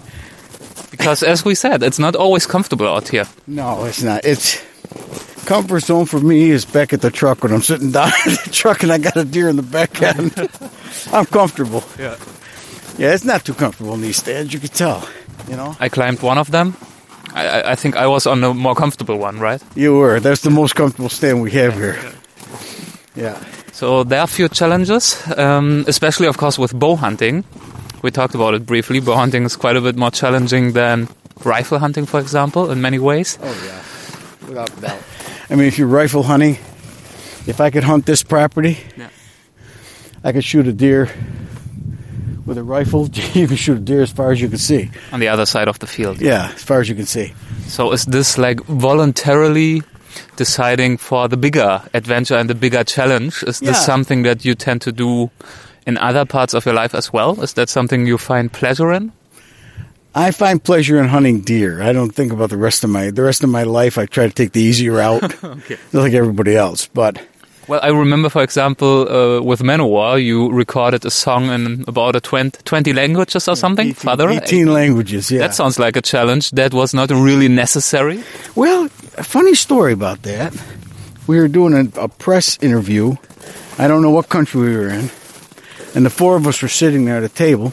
And uh, one of the journalists asked, you know, any surprises coming up for the next album, blah, blah, blah. And then Joey says, well, we're going to do a song in 18 languages. And I leaned over, I says, we are? I said, everyone started laughing at that. I said, you're going to play bass once. I got to sing 18 languages? He said, yeah, yeah, yeah, I'm going to tell you about it later. I said, okay, there you go. And it was Father. And then we ended up doing Father 18 languages. That was hard. That was really hard. How long did that take you? Many, many, many days. They would schedule it. What happened was the whole system, how it happened was um, Joey wrote the song. It's a beautiful track. He wrote the song. It's a ballad. Beautiful. He wrote the song. and we got a hold of uh, fans from different parts of the world, and we asked them if they'd be interested in in uh, putting that song in their language. And um, of course, they said, "Yeah, yeah, let's do it, let's do it." But they had to sign a non-disclosure agreement because we couldn't let that song out until it was released. So after the non-disclosure agreement was taken care of, sent them the lyrics to the song, and then they put it in their language. And then uh, we would schedule when I was going to be doing. In other words, they would say, secretary would call up the person and say, call up Germany and say, okay, um, Eric is recording right now in Hungarian. He'll be done with this in two days. He'll be ready to do Germany on Wednesday. Are you going to be available? Yes. He'll call you at 4 o'clock your time in the afternoon, which is 10 o'clock in the morning for us here. That's how we did it. We, they, we, we would call them, get them on Skype. They could see me recording. I could see them. And we do it line at a time. I do it line. I say, how's that? Is it it? One line at a time. That is uh, challenging to sing this way, right? It was really challenging. And the thing, the bad, the hard thing was, if I got the pronunciation right, they would say, "Oh, finally, yes, the pronunciation was perfect. It was perfect." But the feeling isn't there. I want to say, stick the feeling up your ass. I got the song down, didn't I? But no, I didn't do. it. You know, that that takes the that's the challenge of it all. You gotta you gotta make it right. And that's one thing I can honestly say. If it's not right, we, it it doesn't get released. Period. that's all there's to it. We don't. It's got to be right. What was the most challenging language? Hungarian. Hungarian. Why? It's it's. Uh, I did Japanese in one afternoon because the vowel sounds that we make as Americans are similar to the Japanese, but Hungarian is a language all in itself. It's very very difficult, and um, I didn't understand. There were like four or five different ways to say ooh, uh, ooh, uh, you know, different pronunciations of that same Yeah. lettering. And I'm thinking, man, this is really, really, really hard. And at one point, I just threw my headphones up in the air. I says, this is bullshit. I can't do this language. And I was four days into it. Couldn't do it. And the person on the other end said, we're so close. It's good. You can do it. We're so close. And they talked me into doing it. But boy, whew. Did you get upset at one uh, point uh, at Joey for making you do this? No, no, I didn't. I, I really didn't. It was just, it's just, A fun challenge. It's a fun challenge, and when you're done, you're done. And it wasn't only a challenge for me. Come on, it was a challenge for the engineer, the assistant engineer. Everybody's hearing the same song for months. and cutting all these outtakes out again and again. All this deletion, you know, press delete, press delete. Okay, that's not Right, it. that's not right, not right. At one point, I asked, I didn't hear the difference. I, I listened to how they pronounce it. Honestly, that must be frustrating for you. It is. I mean, I'm I'm married to a Chinese, as I've told you. Uh-huh. They have a difficult language. Yeah. He's trying to teach me, and you know, you can uh, say the same thing like in five different tones: ma, ma, ma, whatever, Yeah. ma, and it means something completely different. So, whenever I try to say something, there's so often a situation that he pretends, and I tend to believe him, he really doesn't understand me. And I repeat it again and again. No, I don't get it, Erik. I repeat it again. And then at some point he says, like, ah, that, ni hao, all right. And I'm like, that's exactly what I said. Are you trying to, you know, Bullshit me now. okay? Yeah, that's crap. that's probably what you felt like I with did. Hungarian. I did because I didn't. Well, not only Hungarian, but po- the Polish language. Uh, there's you know a lot of different languages that were I didn't hear the difference, and I would. He, the person would say the word, and I would go and sing it. and I'd say that word. Nope, not right. Say it again. Not right. All right, say it again. Not right. I said, Jesus Christ! I go to the engineer. I said, "Do you hear a difference?" He's German. He said, "No, I don't hear anything." I go to the assistant who was Mexican. I said, "How about you? You hear anything?" Nothing. I don't hear the difference. But the guy At, you, insisted. at least you knew you didn't go insane. Right, it wasn't just me. you know, when we recorded uh, song in French, um, Courage. Yeah. It was Joey, myself, and the engineer, and in the recording booth with me was the French promoter. And I sing this song. I get to this one line, I sing this one line, and the engineer says, Not right, this is not right. You have to do it again. I said, okay. Roll it back. Let's do it again. Sing it again. Nope, not there. It's not right. I said, all right. Roll it again. And Erik, I did it. I must have done it. I'm not kidding you. 50 times, at least, maybe more. I, I would sing it, and he says, "This is not right. This is not right." I looked over to the, the the French promoter who was standing next to me. I said, "Is it good for you?" He said, "This is good for me. This sounds good for me." I said, "Joey, how's it sound to you?" He says, "What do you have for me? I, I'm American. I don't know." I said, "The engineer, how about you?" He says, "Not right." I said, "Okay." I sing it again. I said, "How about it? Is it good for you?" And the promoter, he says, "This is good. It sounds great for me." Engineer, got to do it again, and over and over and over again. And I finally said, "Fuck this!" I took my headphones, I threw them high as I could up in the in the studio, and I said, "Fuck this shit! I'm done with this shit. You got it?" And I hear Joey say. I think we're done for the day. Uh, and, I, and I started laughing. See? Okay, but you can lose your temper, is what you're Oh. saying. Yeah, I do have a slight temper, to say the least. I do have a temper. I, Are there people um, that are scared of you? there are times when I've blown up so bad that it's better you just walk away from me because I get really, I get hot at times. I get What does need to happen uh, in order for that to happen? Well, stupidity, basically. You know, stupidity that I think is stupid anyway. And I've, I've been in this business a long time. You know what I mean? When someone does something stupid, and well, because that's just the way it's got to be. And I'm thinking, Jesus Christ, come on, you know. But I get pissed off about it. Yeah, my wife says I got a temper. I don't know. She says I snore too, but I stayed up one night to find out, and I didn't snore. I don't know what the hell she's talking about. But oh, well. careful, this could be slippery here. Yeah. Getting back to the car. Yeah. So, back in the car, how do you feel? I'm tired. Are you tired? I'm warmer now. I can tell you that. It's a hell of a walk we did. Yeah. It was a long ways. But it was really nice. Thanks for that. Yeah, you're my pleasure. Believe me, I like being out here. Yeah. I do. Are you hungry? I brought some little snacks. No, no, Okay. no, hungry at all. Thank you. I brought fruit and chocolate just to keep you happy. So, in case, you know, we have a survival situation. You Germans are really prepared. I gotta tell you. No, I just wanted to, you know, if you get hungry or whatever, Yeah. or me, not pretending that I only thought of you. In the beginning of our conversation in the hotel room, when we were still uh, cozy and warm, um, you hinted at the fact that when doing your book, the most fun was doing the last chapter, Yeah. the mishaps, the hunting mishaps. Yeah, it was and really good. for people to really um, enjoy all these mishaps, of course, they should uh, listen to the book. But maybe you can give us one or two teasers. For example, I remember a turkey hunt gone wrong. I particularly enjoyed it. Okay, right, okay. well, first I got to tell you something, Erik. And I told you in the woods, but for those listening, everything in that in that book, it's true. Every it's the last chapter when I say hunting mishaps, things that happen in the woods that are funny. It's all true, and it, that's what makes it even funnier.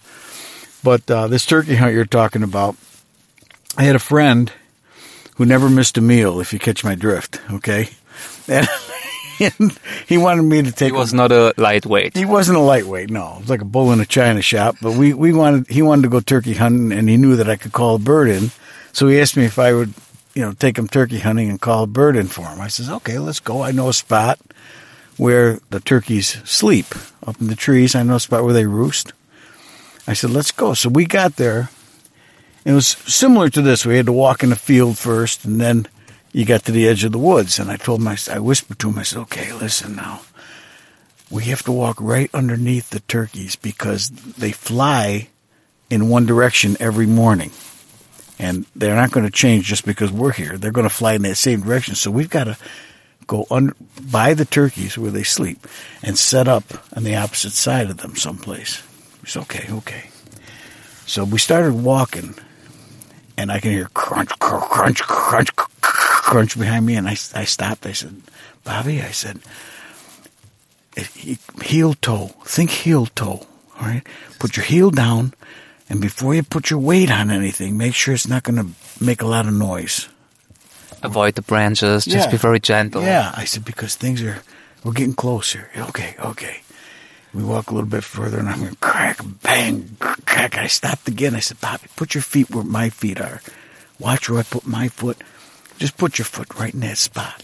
Okay, yeah. I said, I'm sorry. Okay, okay. We did, uh, and it happened like three or four more times where we'd walk and crack, bang, crack. I stopped. and said, Bob, Bob, Was that one of the moments when you almost lost your temper? yeah, I said, Bob, because you have to get up real early for turkey season. You, I mean, I'm talking three in the morning. You've got to get up early. I said, Bob, we're almost right underneath the birds now. I said, you got to be quiet. Just be quiet. and he says he You're was pleading with him, and he was he was leaning. He puts his arm up against a tree, leaning. And He goes, "Yeah, I know. I'm gonna." go," And the whole tree starts bang. The tree smashes down, and the birds go flying everywhere. And we were, we just started laughing like that. I thought, okay, well, there's our hunt for the day. Let's go back to the car now.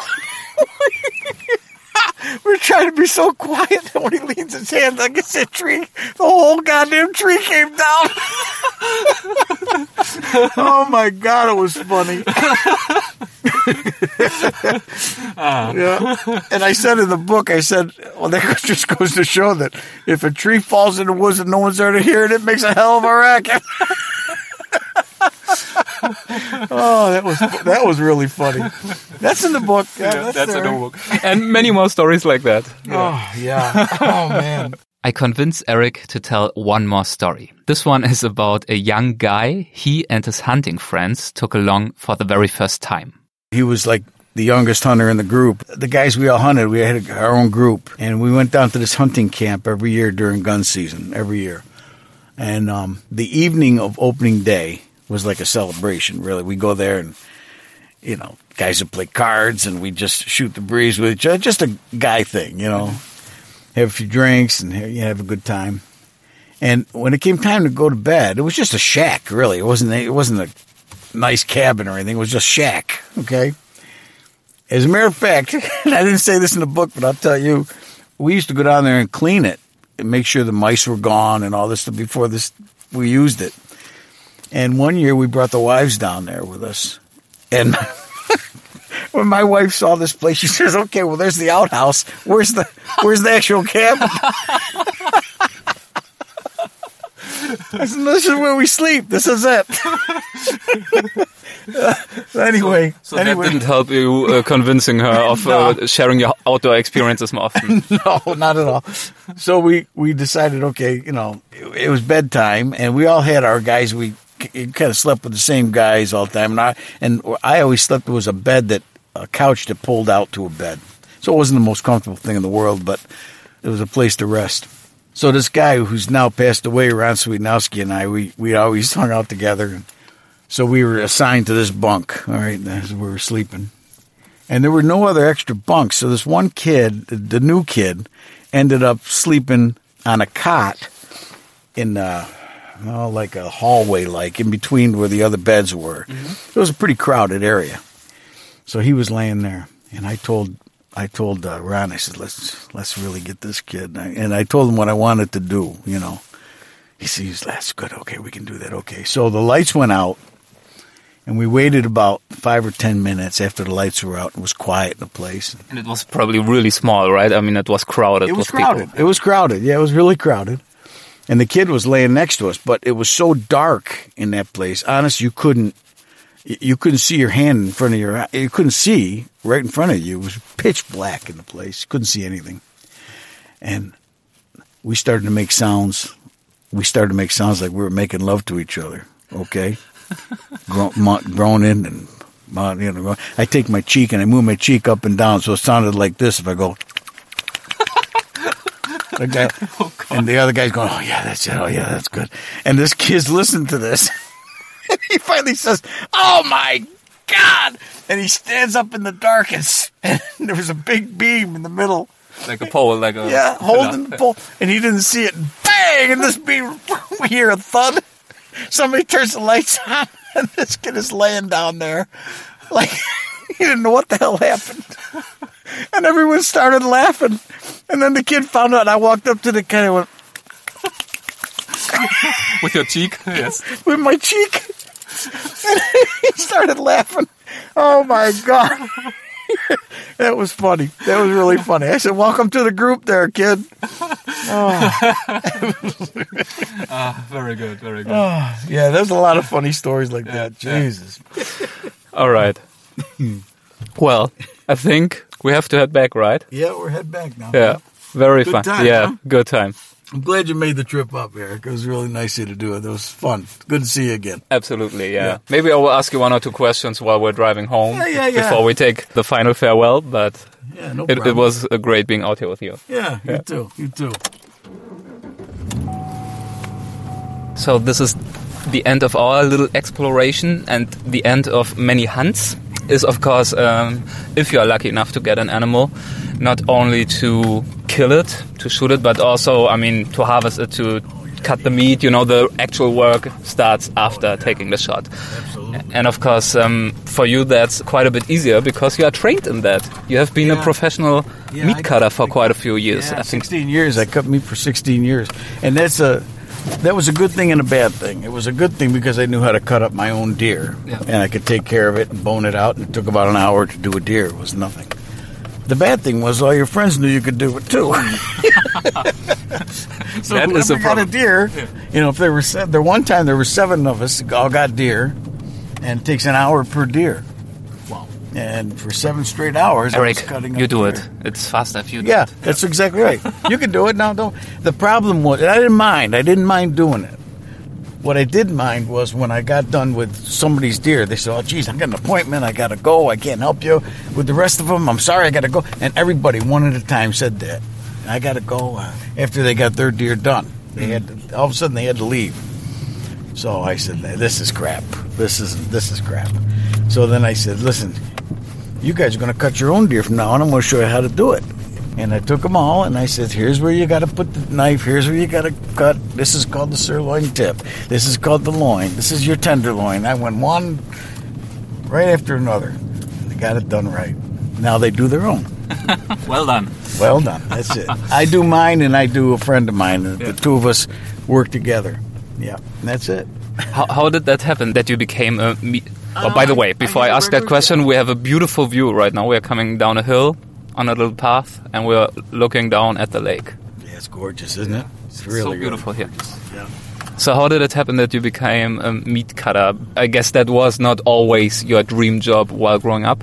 No, I was uh, I was a meat cutter. I just needed a job when I was a kid. Yeah. You know, I was already playing in a band, but we'd only play out on weekends. You know, and um, I needed a job. I keep- my parents had ten kids. You know, I needed if I wanted something, I had to pay for it.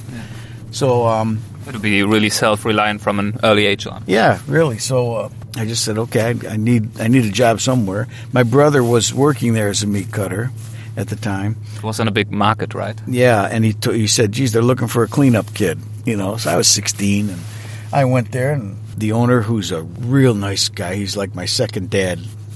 I owe him everything. I really do. I owe him a lot. He's just a great guy. Jim Hogan was his name. He's still alive today. He hired me to clean the machines, to take them apart. Every day I had to clean the machines. Like after a full market day of meat cutting, After after you day's were the over, one who had to clean the machines. Yeah. That probably was not an easy job, right? I had to learn how to take them all apart and uh, wash them and get them back together again. And they had to be inspected by a, uh federal meat inspector every morning to make sure everything was going to be good. clean. And then one Saturday I went there to clean. the They asked me to come in early, and I came in early. It was very very busy, and um, one of the guys said, uh, "Just just wait on people. Ask what they want, and go from there."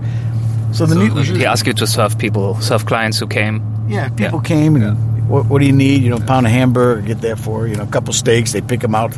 I pull them out of the case. One person wanted me to get him some fresh tenderloin, and I mean, I've seen how it was done. I watched other cutters do it, but I never did it. And I went to the, one of the main cutters, and I said, "This person wants tenderloin." Which is the, the most expensive cut of meat. Okay, you don't want to mess it up. It's pretty expensive, and um, the guy told me he says I, I don't have time. Just do it. I said, I don't know if I wanted. I don't want to mess it up. He says, "You want to be meat cutter?" I says, "Yeah." He said, "Then cut meat.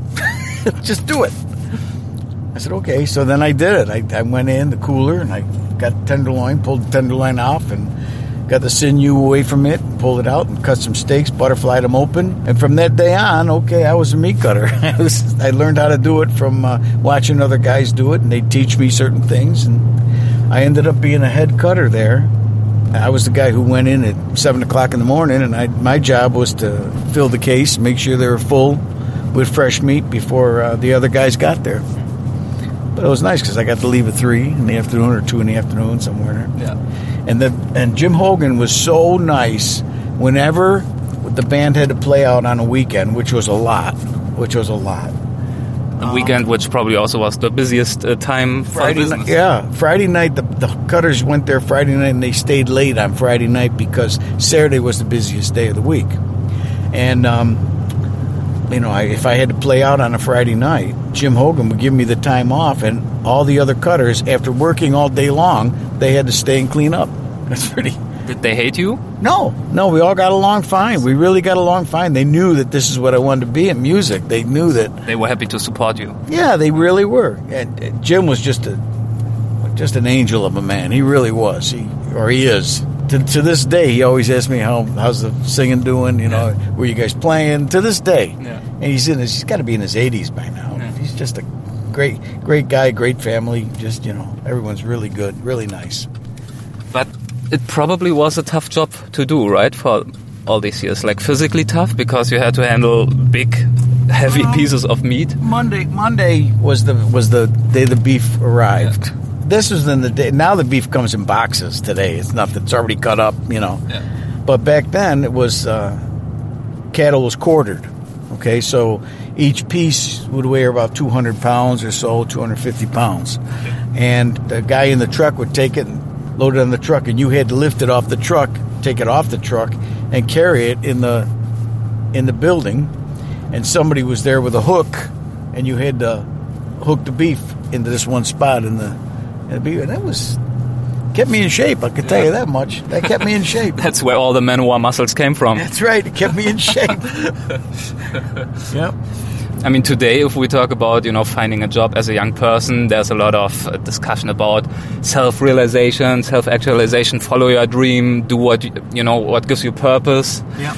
You said that you grew up in a family with uh, 10 kids. Ten kids. Yeah. So big family, you had to, um, if you wanted something, you had to pay for it from an early I did it age on. Yeah, I did it myself. yeah. How was the philosophy back then about work and about a passion in your family? Was that even an issue, or was it just okay? I need to get money. This is an opportunity to do that, and that's basically the end of the story. Um, that's a hard question to answer because I, I, our rehearsal hall was at my parents' house. Okay, uh, down the basement of my parents' house, we had we had a rehearsal space there, and my parents were nice enough to uh, give me give me permission to give everybody a key to go in the rehearsal hall so they can practice anytime they wanted to. And that's how I learned how to play other instruments. I just played guitar uh, when I started out, and I learned how to play drums and keyboards and and everything. You know, all these other instruments. Do, do you still do that sometimes? Yeah, oh yeah. Because guys were down there playing, and I go down there Yeah. because I heard them upstairs, and so did everybody else. Uh, My sisters and my parents. They heard somebody out there pounding on the drums, and so I went downstairs, and played. You know, I jam a little bit with the guitar with them, and the drummer wanted to learn how to play guitar. I teach him a little bit, and he showed me the drums, and one thing led to another. So, yeah. So it's it's a tough question because my my family was, including my sister, my brother. Well, my family was behind me, doing to do what I wanted to do. But as I as I kept doing it, and as I went from one band to another band to another band, after a while that got old.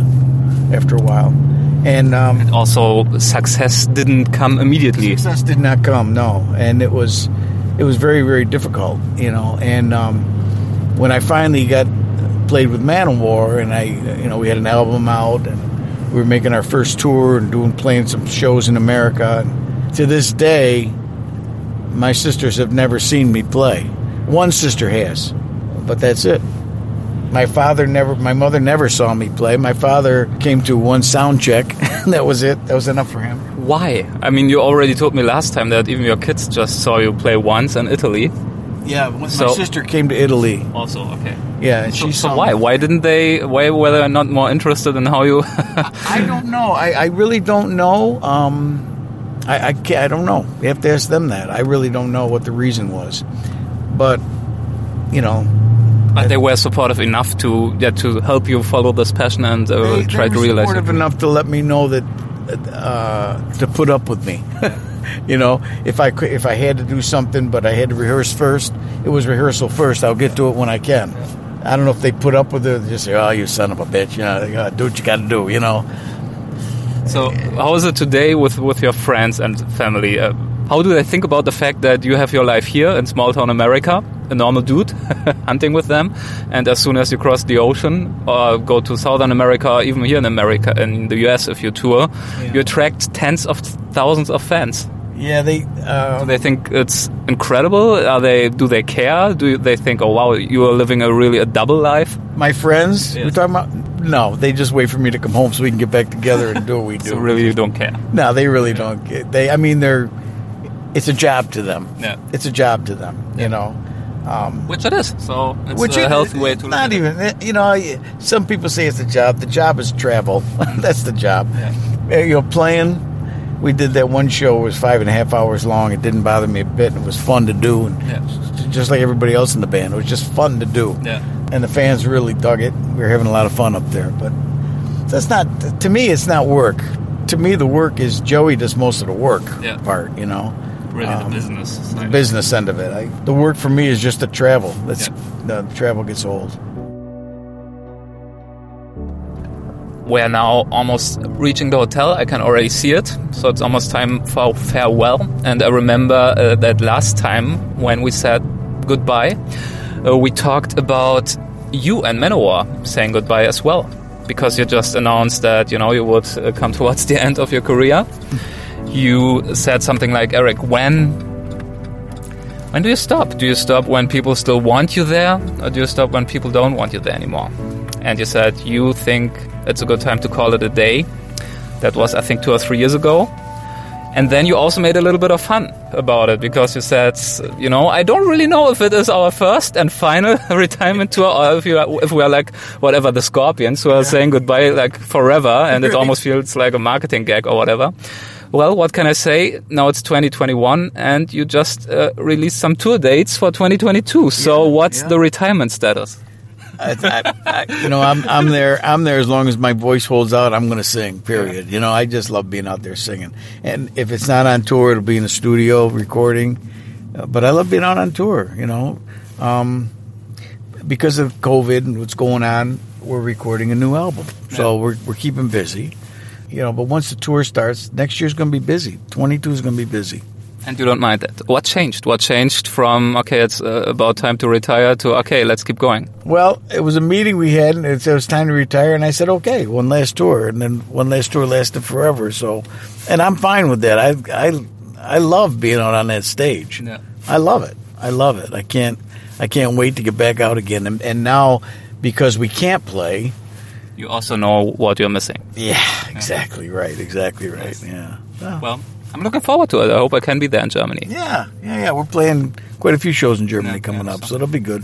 Very good. All right. I'll see you there. Thank you so much. All right, Erik. Listen, I got a surprise for you too. I, I'm going to go home. I got some venison I'm going to bring back for you. Okay, from a deer that I got last season, and uh, I'm going to give you two bags of Italian sausage that I made. It's a great recipe.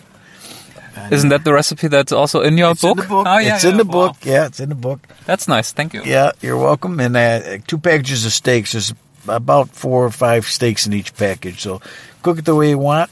Um, And you hunted them? oh yeah, I got it last season, so it's pretty fresh. It's Wow. good. Thank you so much. Anything I should take into consideration when preparing that meat? When cooking it? Just be hungry. I think be hungry. Stay hungry. I think that's a perfect conclusion for our conversation. You're gonna like it. Yeah. I think you'll like it. Yeah, Thank and if you. you don't, find someone who will. That's all. That's all. Okay, thank you. Bye bye. Take care.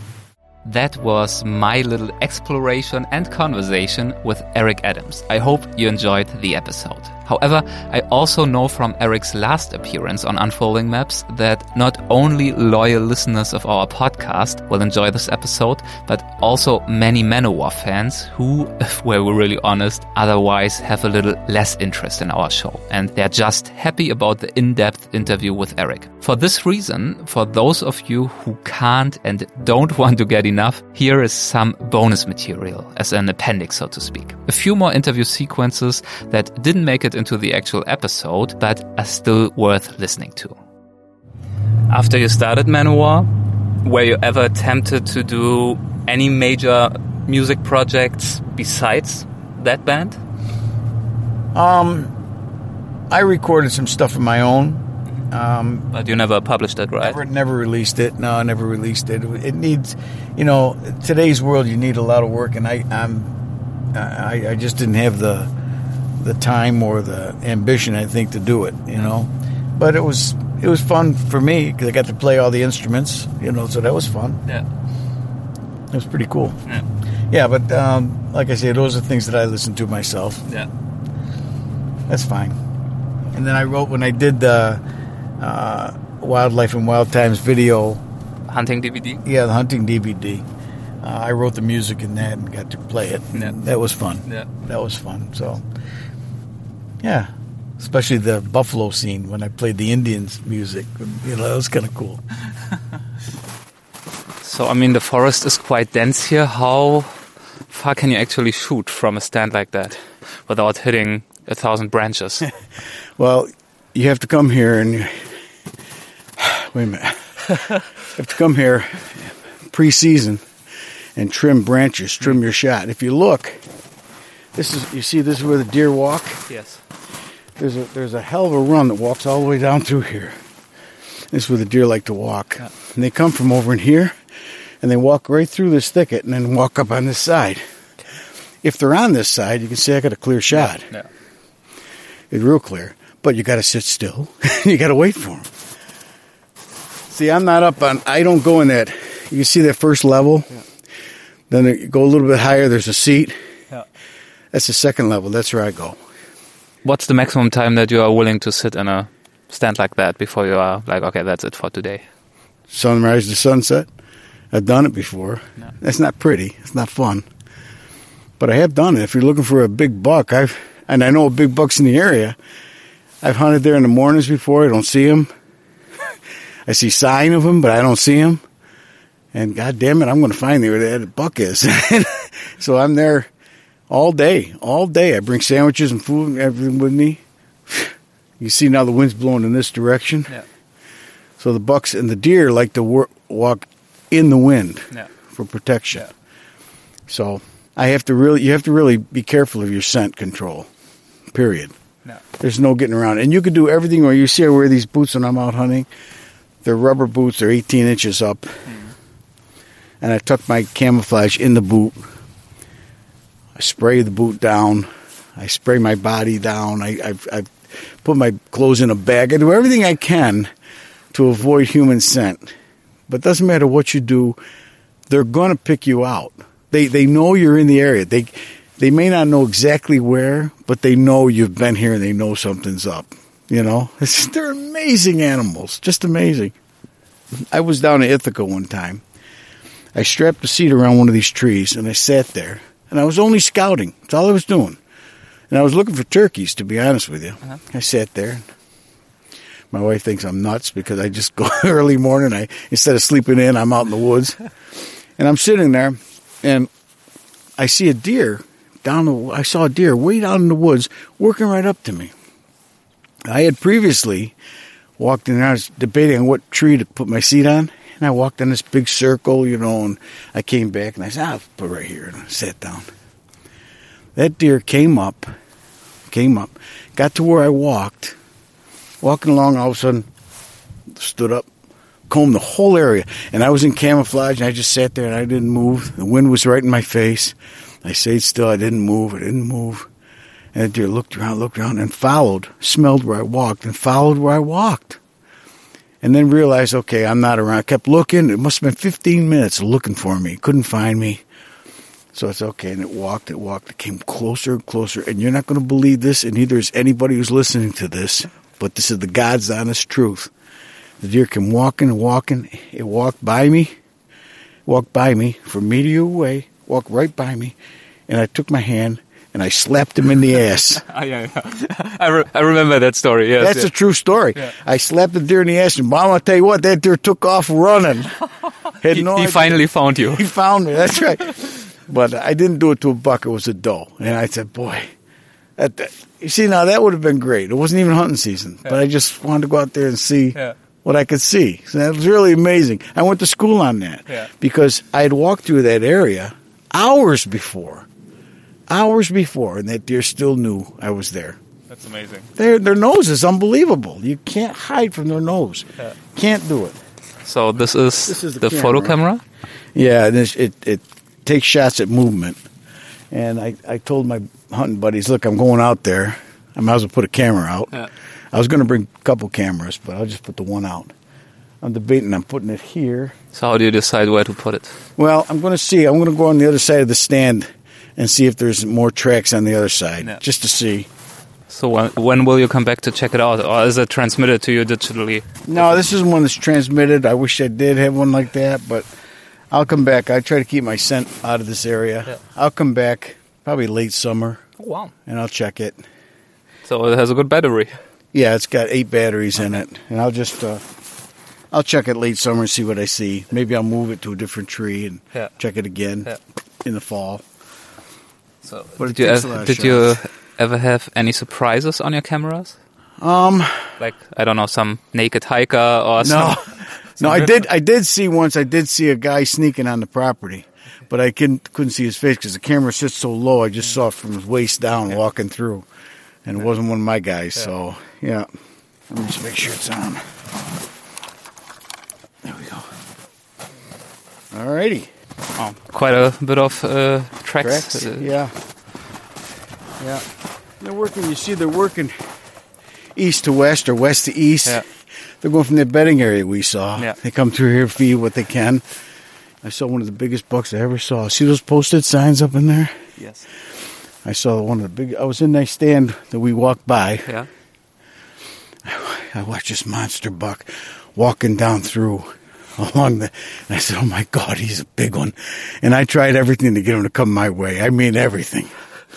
Nothing worked. Nothing worked. So you deserve to live. yeah, don't get me wrong. There are times when you get tired and say, "Jesus, I can't go out again. I can't go out again." Well, I look at it as the day you're so tired you don't want to go.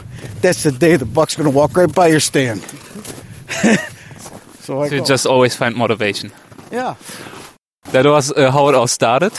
And uh, the beginning of your book uh, is also starting in a certain way, which is with a chapter that is called "Why We Bow Hunt." Yeah, that is yeah. how your book starts. Yeah, So, yeah. so what is the answer to that question or to that? Um, Well, you know, there's a lot of different answers. yeah. Some people bow hunt because they want to get out in the, they want to be out with nature when the wind, when the weather's nice. Uh, other people like a longer season so they can scout for for a nice buck. Um, other people just just want to get out there for the nature. Other people want to get out there for the meat. They get But uh, why with a bow? uh, because that's the only season that's open at the time. Okay. And bow season, you don't find very very many hunters out. There could be guys out, but you don't hear them. The bow doesn't make any noise, and you don't see them. Rarely do you run into another hunter out here, um, which is nice. You've got the whole. You, you feel like you've got the whole woods to yourself, and. Uh, because I play a Manowar, I basically do. I have, I can go whatever else is working during the day. I can come out here and hunt, and um, that's- that's but but. I, I think the reason is not only because it's uh, like bow season gives you more flexibility. I think it's also because it's just a different kind of challenge, right? Hunting a- with a bow. it's a huge challenge. People that people who don't think it's a challenge, they they've got they should take it up. It's a big challenge.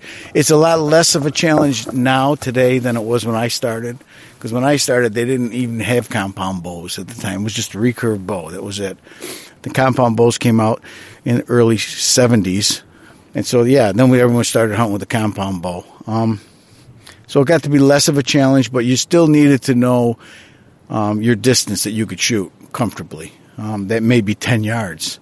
I know I don't know what it is in meters. No clue. My range is about 40 yards. That's my range. I I might be able to hit a deer in an open field past that, but I wouldn't in the woods because there's just too much little shit in the way. If your arrow hits anything, it's going to deflect and you might wound the animal, and that's worse than anything, you know. So I, I wait until I have a good shot and I know I, I know the deer's going to go down, you know.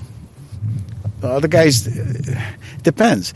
You know, I, I've had guys that say, I can't shoot, if you can shoot a bullseye at 10 yards consistently, but at 15 yards you can't.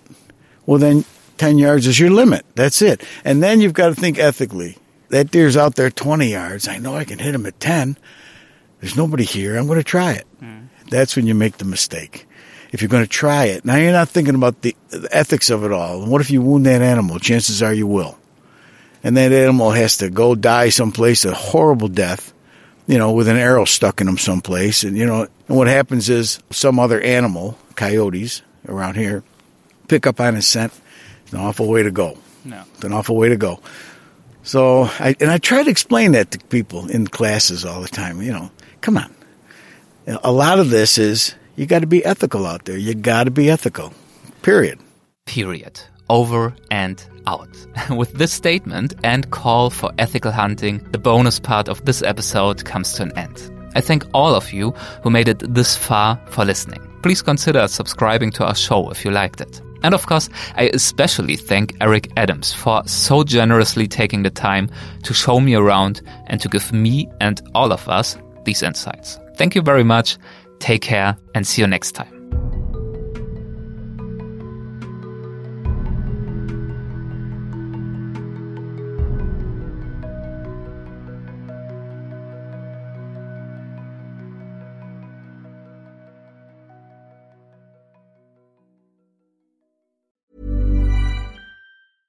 Mom deserves the best, and there's no better place to shop for Mother's Day than Whole Foods Market. They're your destination for unbeatable savings, from premium gifts to show-stopping flowers and irresistible desserts. Start by saving 33% with Prime on all body care and candles. Then get a 15-stem bunch of tulips for just $9.99 each with Prime. Round out Mom's menu with festive rosé, irresistible berry chantilly cake, and more special treats. Come celebrate Mother's Day at Whole Foods Market.